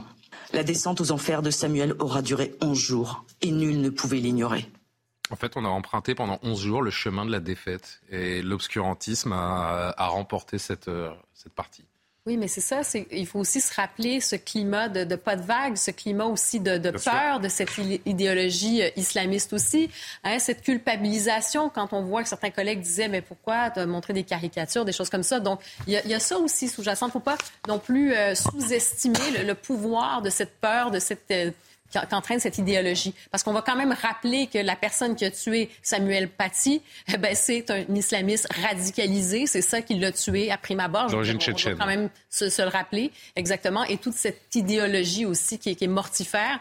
Mais ensuite, ça revient aussi, évidemment, c'est dans un, cas comme celui-ci, c'est extrêmement grave, mais quand on parle des procédures, quand on a vu tout à l'heure la jeune fille euh, qui s'est suicidée, on disait qu'il y, a eu des signalements et il ne s'est rien passé. Et dans ce cas-ci, encore on une fois... On peut faire un parallèle, en effet. Ben, le, parallèle, ça serait, est-ce qu'il y a des procédures? Est-ce que les gens se sentent en confiance pour aller justement voir l'autorité, pour aller voir leur organisation?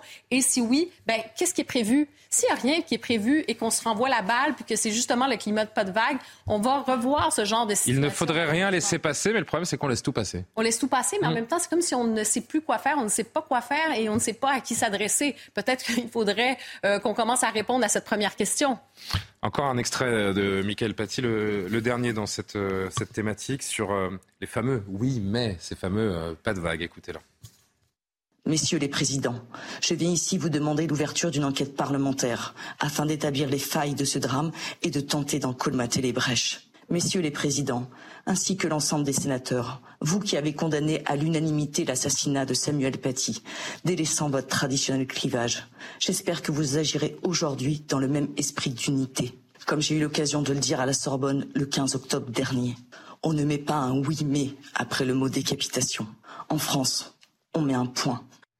Sauf que les atteintes à la laïcité euh, continuent d'augmenter dans ce pays. Céline le rappelait, après l'assassinat de Samuel Paty, deux engagements ont été pris.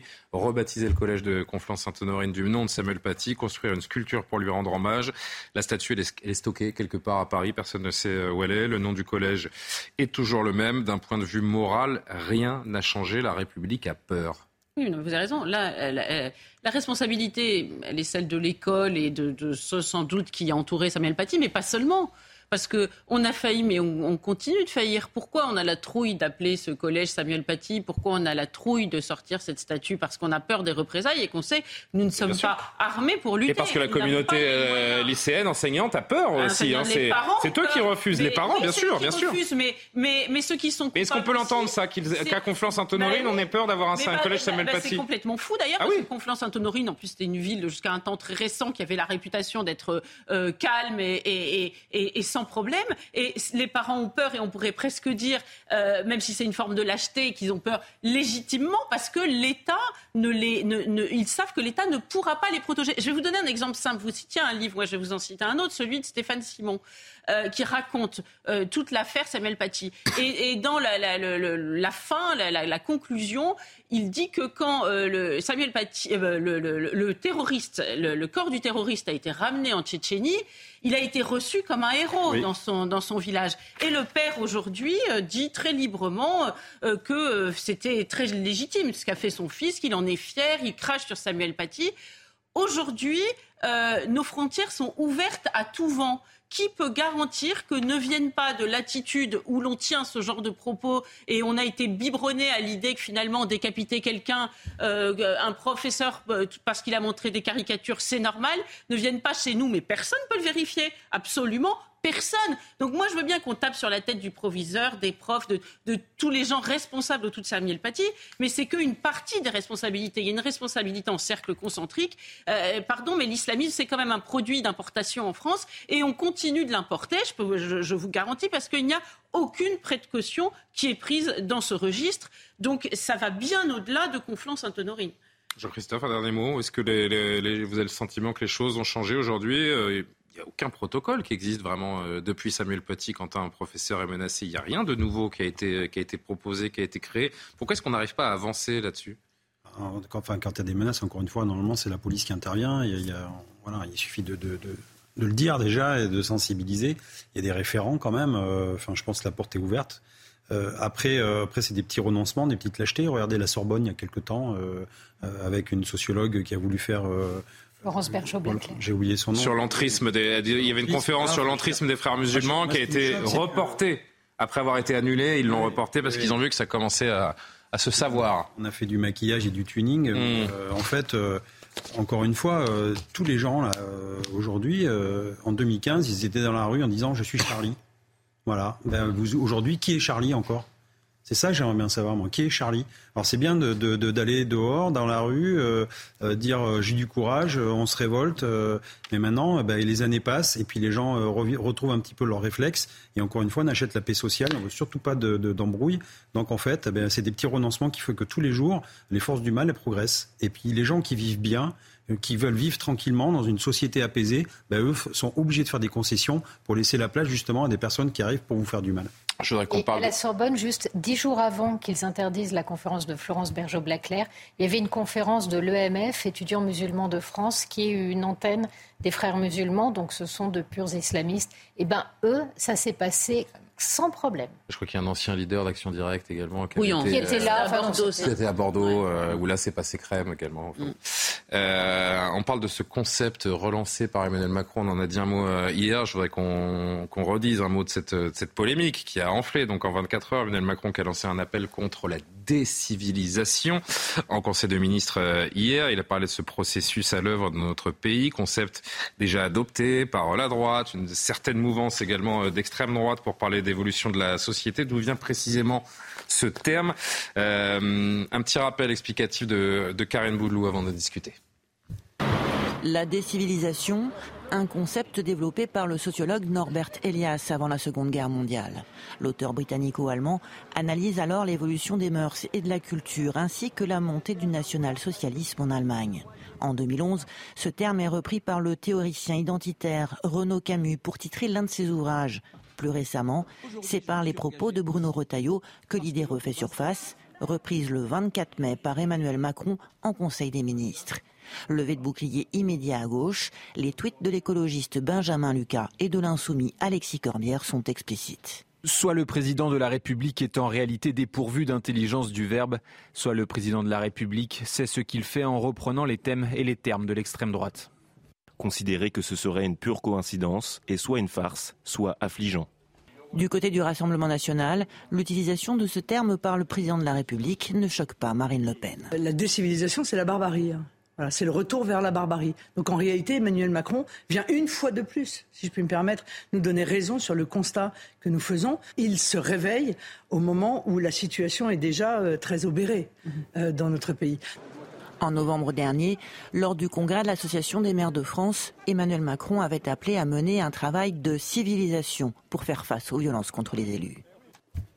Il n'en fallait pas plus à Edoui Plenel pour euh, lui tomber dessus, pour tomber sur le chef de l'État avec ce tweet euh, vengeur. Au Conseil des ministres, Macron parle de décivilisation pour évoquer les violences. C'est un concept fumeux, inventé par l'écrivain d'extrême droite euh, Renaud Camus. Alors on vient de prouver dans le sujet que ce n'était pas exact déjà. déjà inventeur de l'idéologie raciste du, du grand remplacement. Gabriel. Pourquoi le réel est-il aussi insupportable à une certaine gauche qui veut criminaliser un concept parce qu'il a été utilisé par tel ou tel euh, individu? ce, qui est, terrible, c'est qu'il n'y a aucune discussion euh, à gauche hum. sur euh, la, réalité de la Et c'est pas Renaud Camus qui a inventé ce concept. Encore une fois, c'est un sociologue allemand au début du XXe siècle. Donc la réduction à Hitlerum, ça va être compliqué quand même. Hein. Ça, ça, va être difficile. Les parents de qui, pardon? Norbert Elias. Ils sont morts dans un camp de concentration, d'accord. Donc, euh, et, si vous voulez, c'est grotesque. Alors, euh, parce que Renaud Camus a utilisé des civilisations, plus personne n'a le droit de l'utiliser. Quand son vitrier lui dit, euh, je vais vous remplacer une une fenêtre, lui aussi, c'est un facho, parce que Renaud Camus a parlé de grand remplacement. Non, mais vous voyez, on, sombre en ah plein. en plein, en plein vous allez la chercher loin, celle-là. si vous voulez, il y a, fallu quelques secondes. Une criminalisation des mots qui est quand même assez euh, dramatique. Mais au-delà de ça, euh, c'est simplement un, constat réel. Il y a un effondrement moral que nous constatons tous les jours. Et, moi, je, vous conseille de, lire l'œuvre, ou en tout cas d'aller voir ce qu'il a écrit, ne serait-ce que sur Internet, de Norbert Elias, il a parlé de la dynamique de l'Occident, comment s'est construite la civilisation en Occident. Et il y a un double resserrement, c'est euh, l'État qui s'est arrogé la, violence légitime, hein, et ça a été accepté, un État solide qui est capable de, l'assumer et, euh, et qui, avec un en donnant le sentiment qu'il le fait avec justice. Et puis, il y a aussi une autocensure. Il y a un corset moral, un resserrement des, pulsions, finalement, euh, par un corset moral euh, qui se construit par une autocensure et qui a été formée par la, conscience chrétienne. Mmh. au, centre, il y a cela. On voit que les deux sont en train de refluer. Il n'y a plus de violence légitime. Euh, enfin, elle, est contestée, celle de l'État. L'État est extrêmement euh, faible. Et euh, y a, nous n'avons plus ce corset moral. Le christianisme a reflué et, il n'y a plus d'autocensure.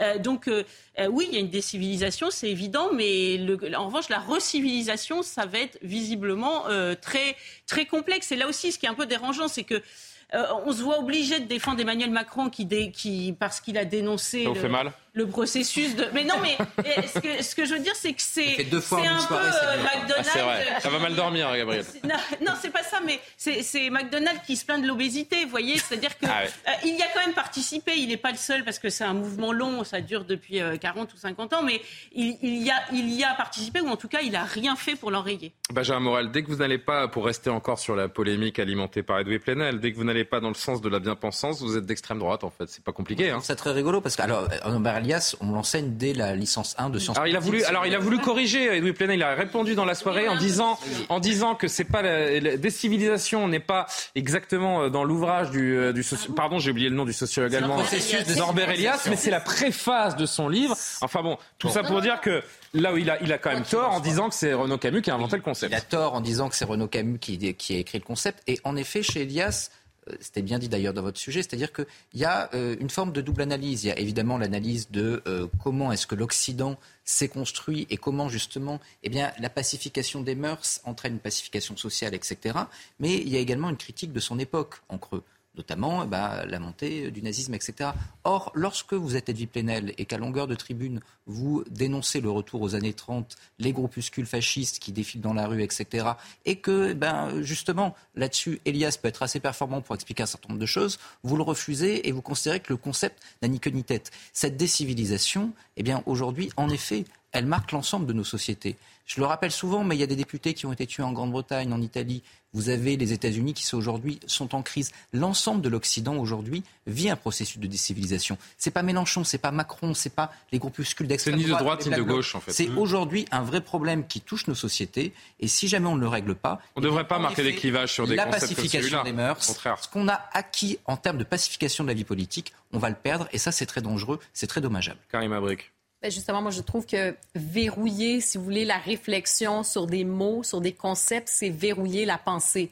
Et quand Emmanuel Macron arrive et parle de décivilisation, bon, on peut en débattre, on peut penser les choses, mais quand on décide de mettre des étiquettes et d'associer des mots, par exemple, dans ce cas-ci, à la droite, voire l'extrême droite, on veut empêcher finalement un débat sur quoi les sources de violence, sur peut-être ce cycle de violence particulière qu'on vit en ce moment, sur la, barbarie, euh, sur, sur, le côté sauvage de certaines agressions, sur le manque peut-être de, de, civisme, le manque de politesse, de toutes sortes de choses, de ce lien social qui se délite. Alors moi, je trouve ça très particulier. Aujourd'hui, on est à cette époque aussi, on parlait des réseaux sociaux, tout ça, ça va très vite. On est à l'époque où on préfère mettre des étiquettes plutôt que de véritablement regarder le réel, constater les choses, se dire est-ce que c'est vrai, est-ce que ce n'est pas vrai, est-ce qu'il y a une véritable situation? Je pense que personne ne devrait avoir le monopole euh, d'un concept. Les, concepts, les mots sont libres et on devrait pouvoir réfléchir librement à, tout finalement, à tous les mots, à tous les concepts. Encore un mot avant le, rappel de l'actu. Euh, Céline Pina, en fait,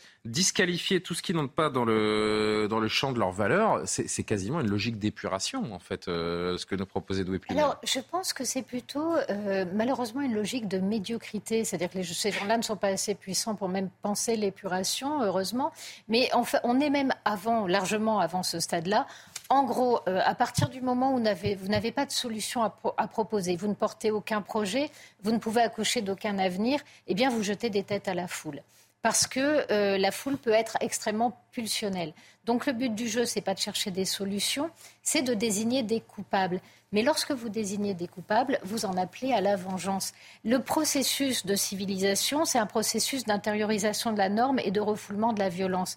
Or là, aujourd'hui, vous avez une gauche qui légitime l'usage de la violence en politique, qui légitime l'usage de la violence contre les forces de l'ordre et qui, de fait, essaie de transformer cela en forme de vertu tout simplement parce qu'aujourd'hui, elle est incapable un Il n'y a qu'une seule question qui compte, en fait. Est-ce qu'Emmanuel Macron dit la vérité ou pas? Il n'y a pas de droite, de gauche. Est-ce qu'il euh, y a une montée de la violence et des incivilités dans notre quotidien? Oui, c'est une évidence. Je ne comprends même pas cette, euh, polémique. 23h30, euh, le rappel de l'actualité précédé de, l'alerte enlèvement. Je rappelle qu'une euh, une jeune fille a disparu, enlevée par son père aujourd'hui dans, dans l'Isère. Regardez cette alerte enlèvement attentivement et on retrouve Adrien Spiteri pour le rappel de l'actu. À tout de suite. Un enfant a été enlevé. Ceci est une alerte enlèvement du ministère de la Justice.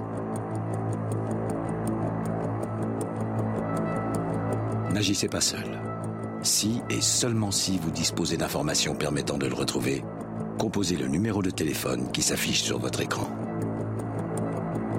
Votre mobilisation est essentielle. La survie d'un enfant en dépend.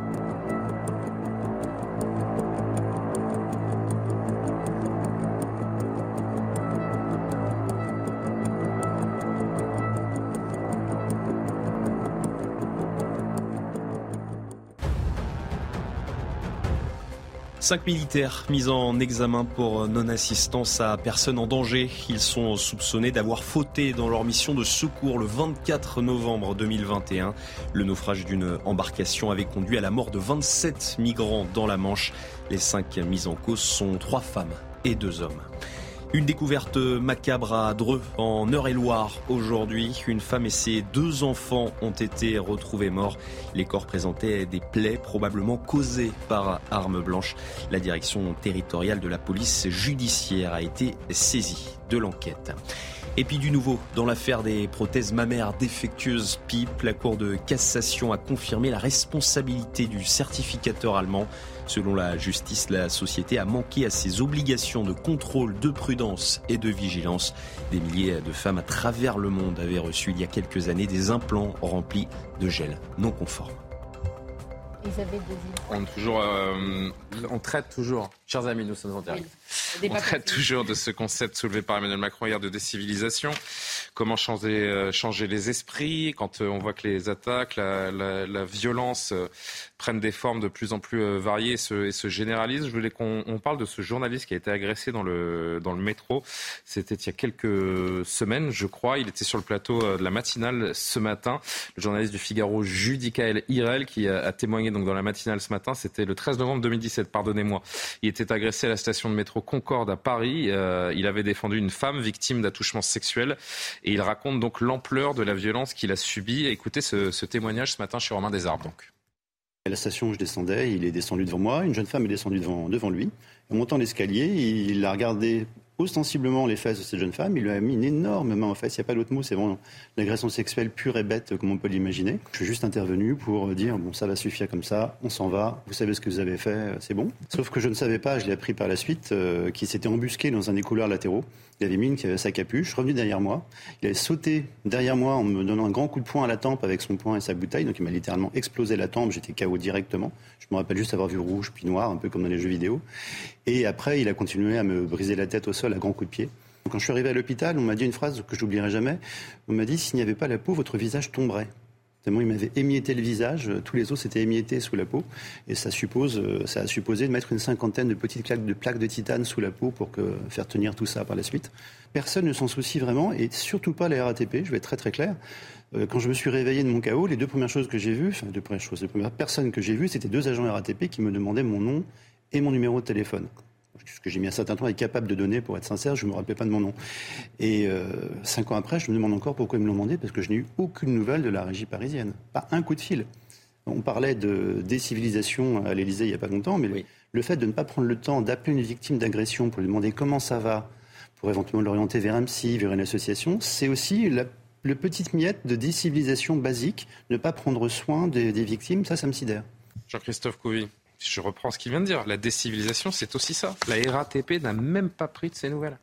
Alors j'ai rencontré ce journaliste après-midi. Euh, D'accord. Euh, on a discuté un petit peu. Il m'a raconté vraiment comment ça s'est passé. Et, oui, euh, c'est quand même. Euh, ce qui est fou quand même, encore une fois, c'est que en tant que citoyen, on intervient pour stopper une agression sexuelle et qu'à la fin, on se retrouve sur un billard euh, en train de se, de se faire, euh, de se faire recoudre. Et sans la jeune femme elle-même agressée, il serait peut-être mort aujourd'hui. Voilà, parce qu'elle est venue le défendre, elle s'est jetée sur lui pour éviter qu'il prenne des coups, c'est elle qui a pris des coups. Il y a une passivité aussi dans le métro euh, assez générale. Hein, voilà, parce que ce qui me disait, c'est qu'il y avait des gens qui passaient à côté. Bien sûr. Et encore une fois, c'est cette Parce qu'il y a de la peur aussi. Hein. Il y a la peur chez certains de se dire, vous savez pas à qui vous avez affaire dans les transports en commun. S'il a une lame, s'il a plus je suis premier à dire qu'il faut jamais prendre euh, de, de, de, de, risques inconsidérés.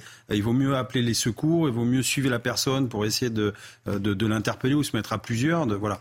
mais, mais surtout. le scanner de son crâne aux multiples brisures. il m'a dit, en fait, il m'a dit, c'est mes os étaient brisés et le médecin lui a dit, c'est ma peau du visage qui tenait les os. Ouais.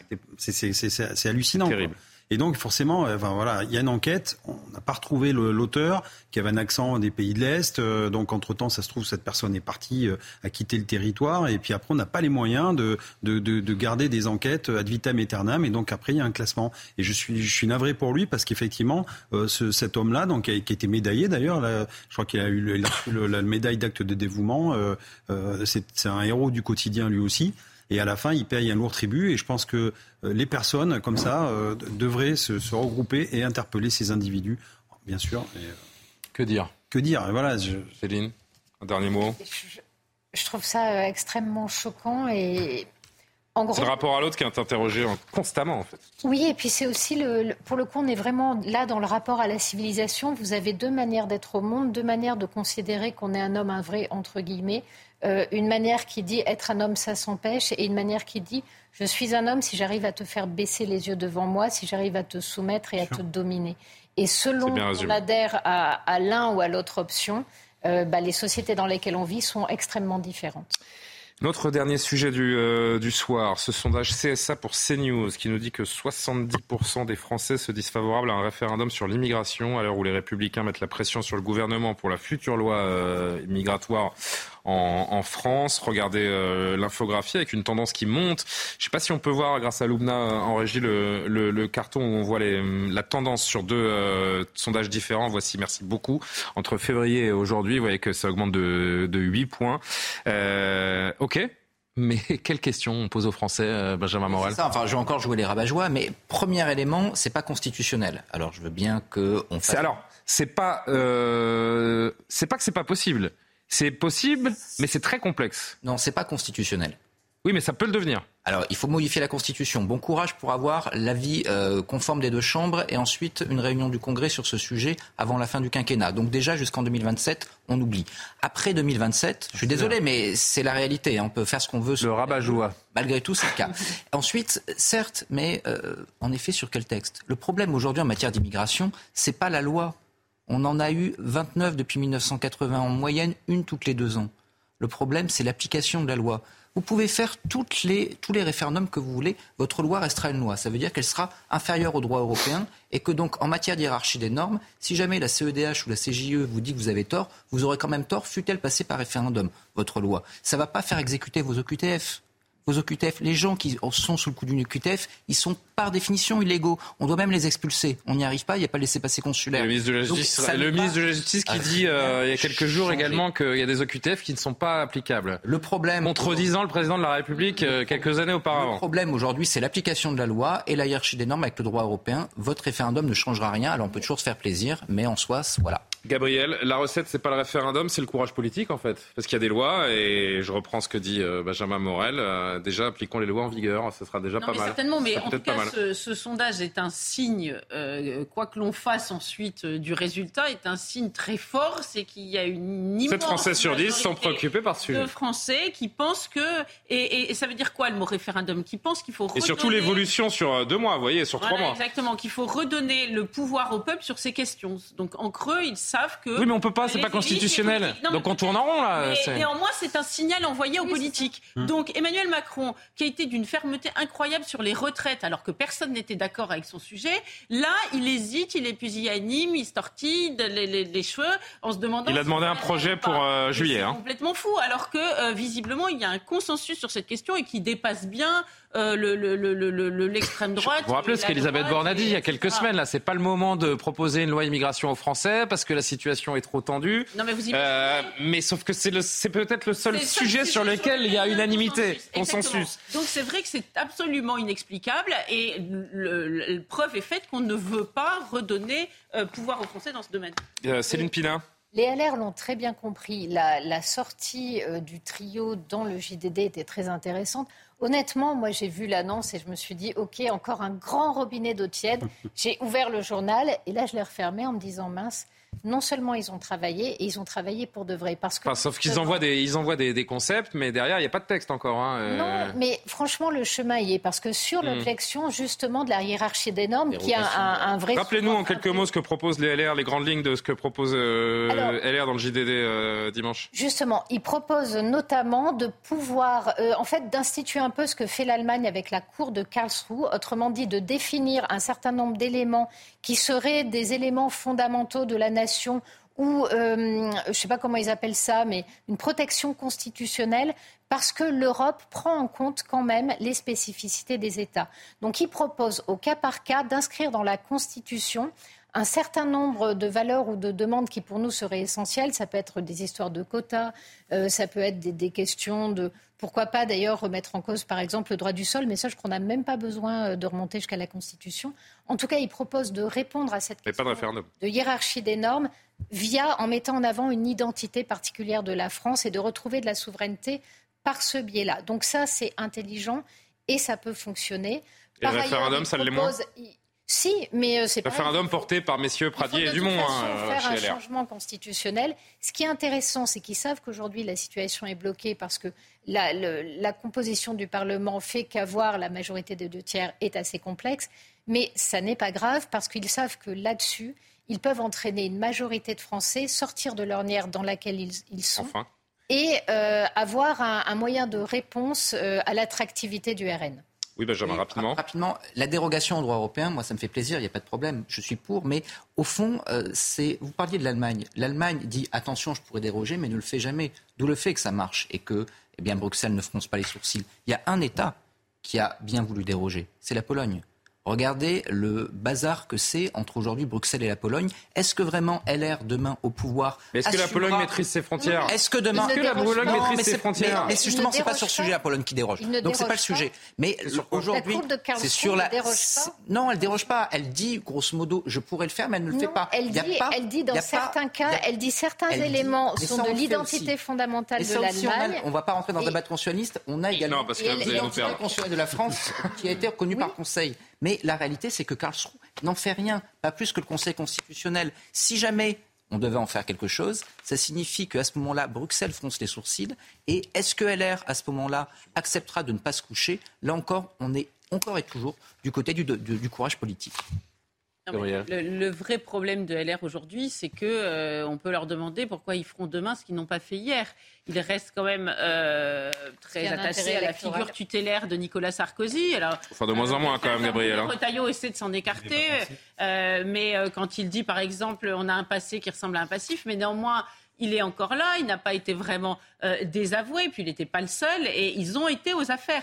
Donc pèse sur eux une, une présomption d'insincérité, et, et euh, quand Marine Le Pen dit, comme elle l'a fait, je ne sais plus c'était ce matin ou hier matin, bah, c'est LR qui a acheté le programme du RN sur Wish, eh bien, ah c'est vrai que euh, elle. Je n'ai pas joué l'extrait, mais vous l'avez rappelé. C'est vrai qu'elle elle, elle, elle, veut faire de l'humour et de fait, c'est c'est ce que l'on peut euh, reprocher euh, à LR aujourd'hui. Et c'était dans le programme de Pécresse, ceci dit. Bon, ben, tout le monde s'en foutait à l'époque. On a oublié. Mais bon, elle l'avait quand même mis. On a oublié. Est-ce qu'elle-même s'en souvient C'est ça la question. Ça, non, pardon, pardon, pardon. Pas gentil. Euh, allez, c'est l'heure de refermer ce soir info. des Français qui la sont euh, pour, pour un référendum. Tout le monde a sa carte à dire qu'on peut rien faire. Vous allez tendre la lumière hein, en partant parce que euh, nous on va y aller. Hein. Euh, on va conclure ce soir info avec une bonne nouvelle. Je vais conclure ce soir info avec une bonne nouvelle. Enfin une bonne nouvelle. Oui, une avancée, un exploit presque. J'ai envie de dire. Vous, avez, vous en avez peut-être entendu parler parce que ça, ça fait la une de tous les journaux aujourd'hui. atteint d'une lésion de la moelle épinière au niveau des vertèbres cervicales à la suite d'un accident de vélo il y a une dizaine d'années. Gertian, c'est son nom, néerlandais de 40 ans, peut se tenir debout et marcher. C'est une première. Tout cela grâce au couplage de deux technologies, écoutez bien, qui rétablissent une communication entre le cerveau et la moelle épinière. Avec son cerveau, donc, les intentions de mouvement qu'il émet sont interprétées par des algorithmes, euh, ensuite transformées en stimulation électrique dans la moelle épinière. Cette dernière active donc ensuite les muscles des jambes. C'est une avancée euh, incroyable, une prouesse technologique et scientifique qui est, qui est le début hein, de, de, quelque chose qui pourrait euh, changer la vie de tous les, les, les paraplégiques, les Quad, comment on dit déjà quand il y a les bras également Pardon, j'ai un quadraplégique, je crois, mais je ne sais pas si je, je, tétraplégique. En tout cas, il y a ceux qui ne peuvent pas utiliser ni les membres inférieurs ni les membres supérieurs pourraient également être concernés prochainement. Et pardon pour l'oubli euh, de la définition. Euh, ça résulte d'un travail donc long de plus d'une décennie entre chercheurs français et suisses. Image incroyable et un motif d'espoir évidemment pour tous les, les, gens qui ont vécu des, des drames qui les ont laissés, euh, pourquoi pas certains, en, en, fauteuil roulant. Voilà donc pour euh, une des images fortes également de, de la journée. Je voulais conclure avec ça. Merci les amis. Bravo. Vous avez été parfait, vraiment. Boubna Daoudi, évidemment, égale à elle-même, toujours aussi euh, excellente en, en, régie pour construire cette émission. Demain, c'est vendredi. Euh, vous retrouvez Olivier de Kerenfleck euh, dans Soir Info. Je vous souhaite un très bon week-end. Bonne nuit.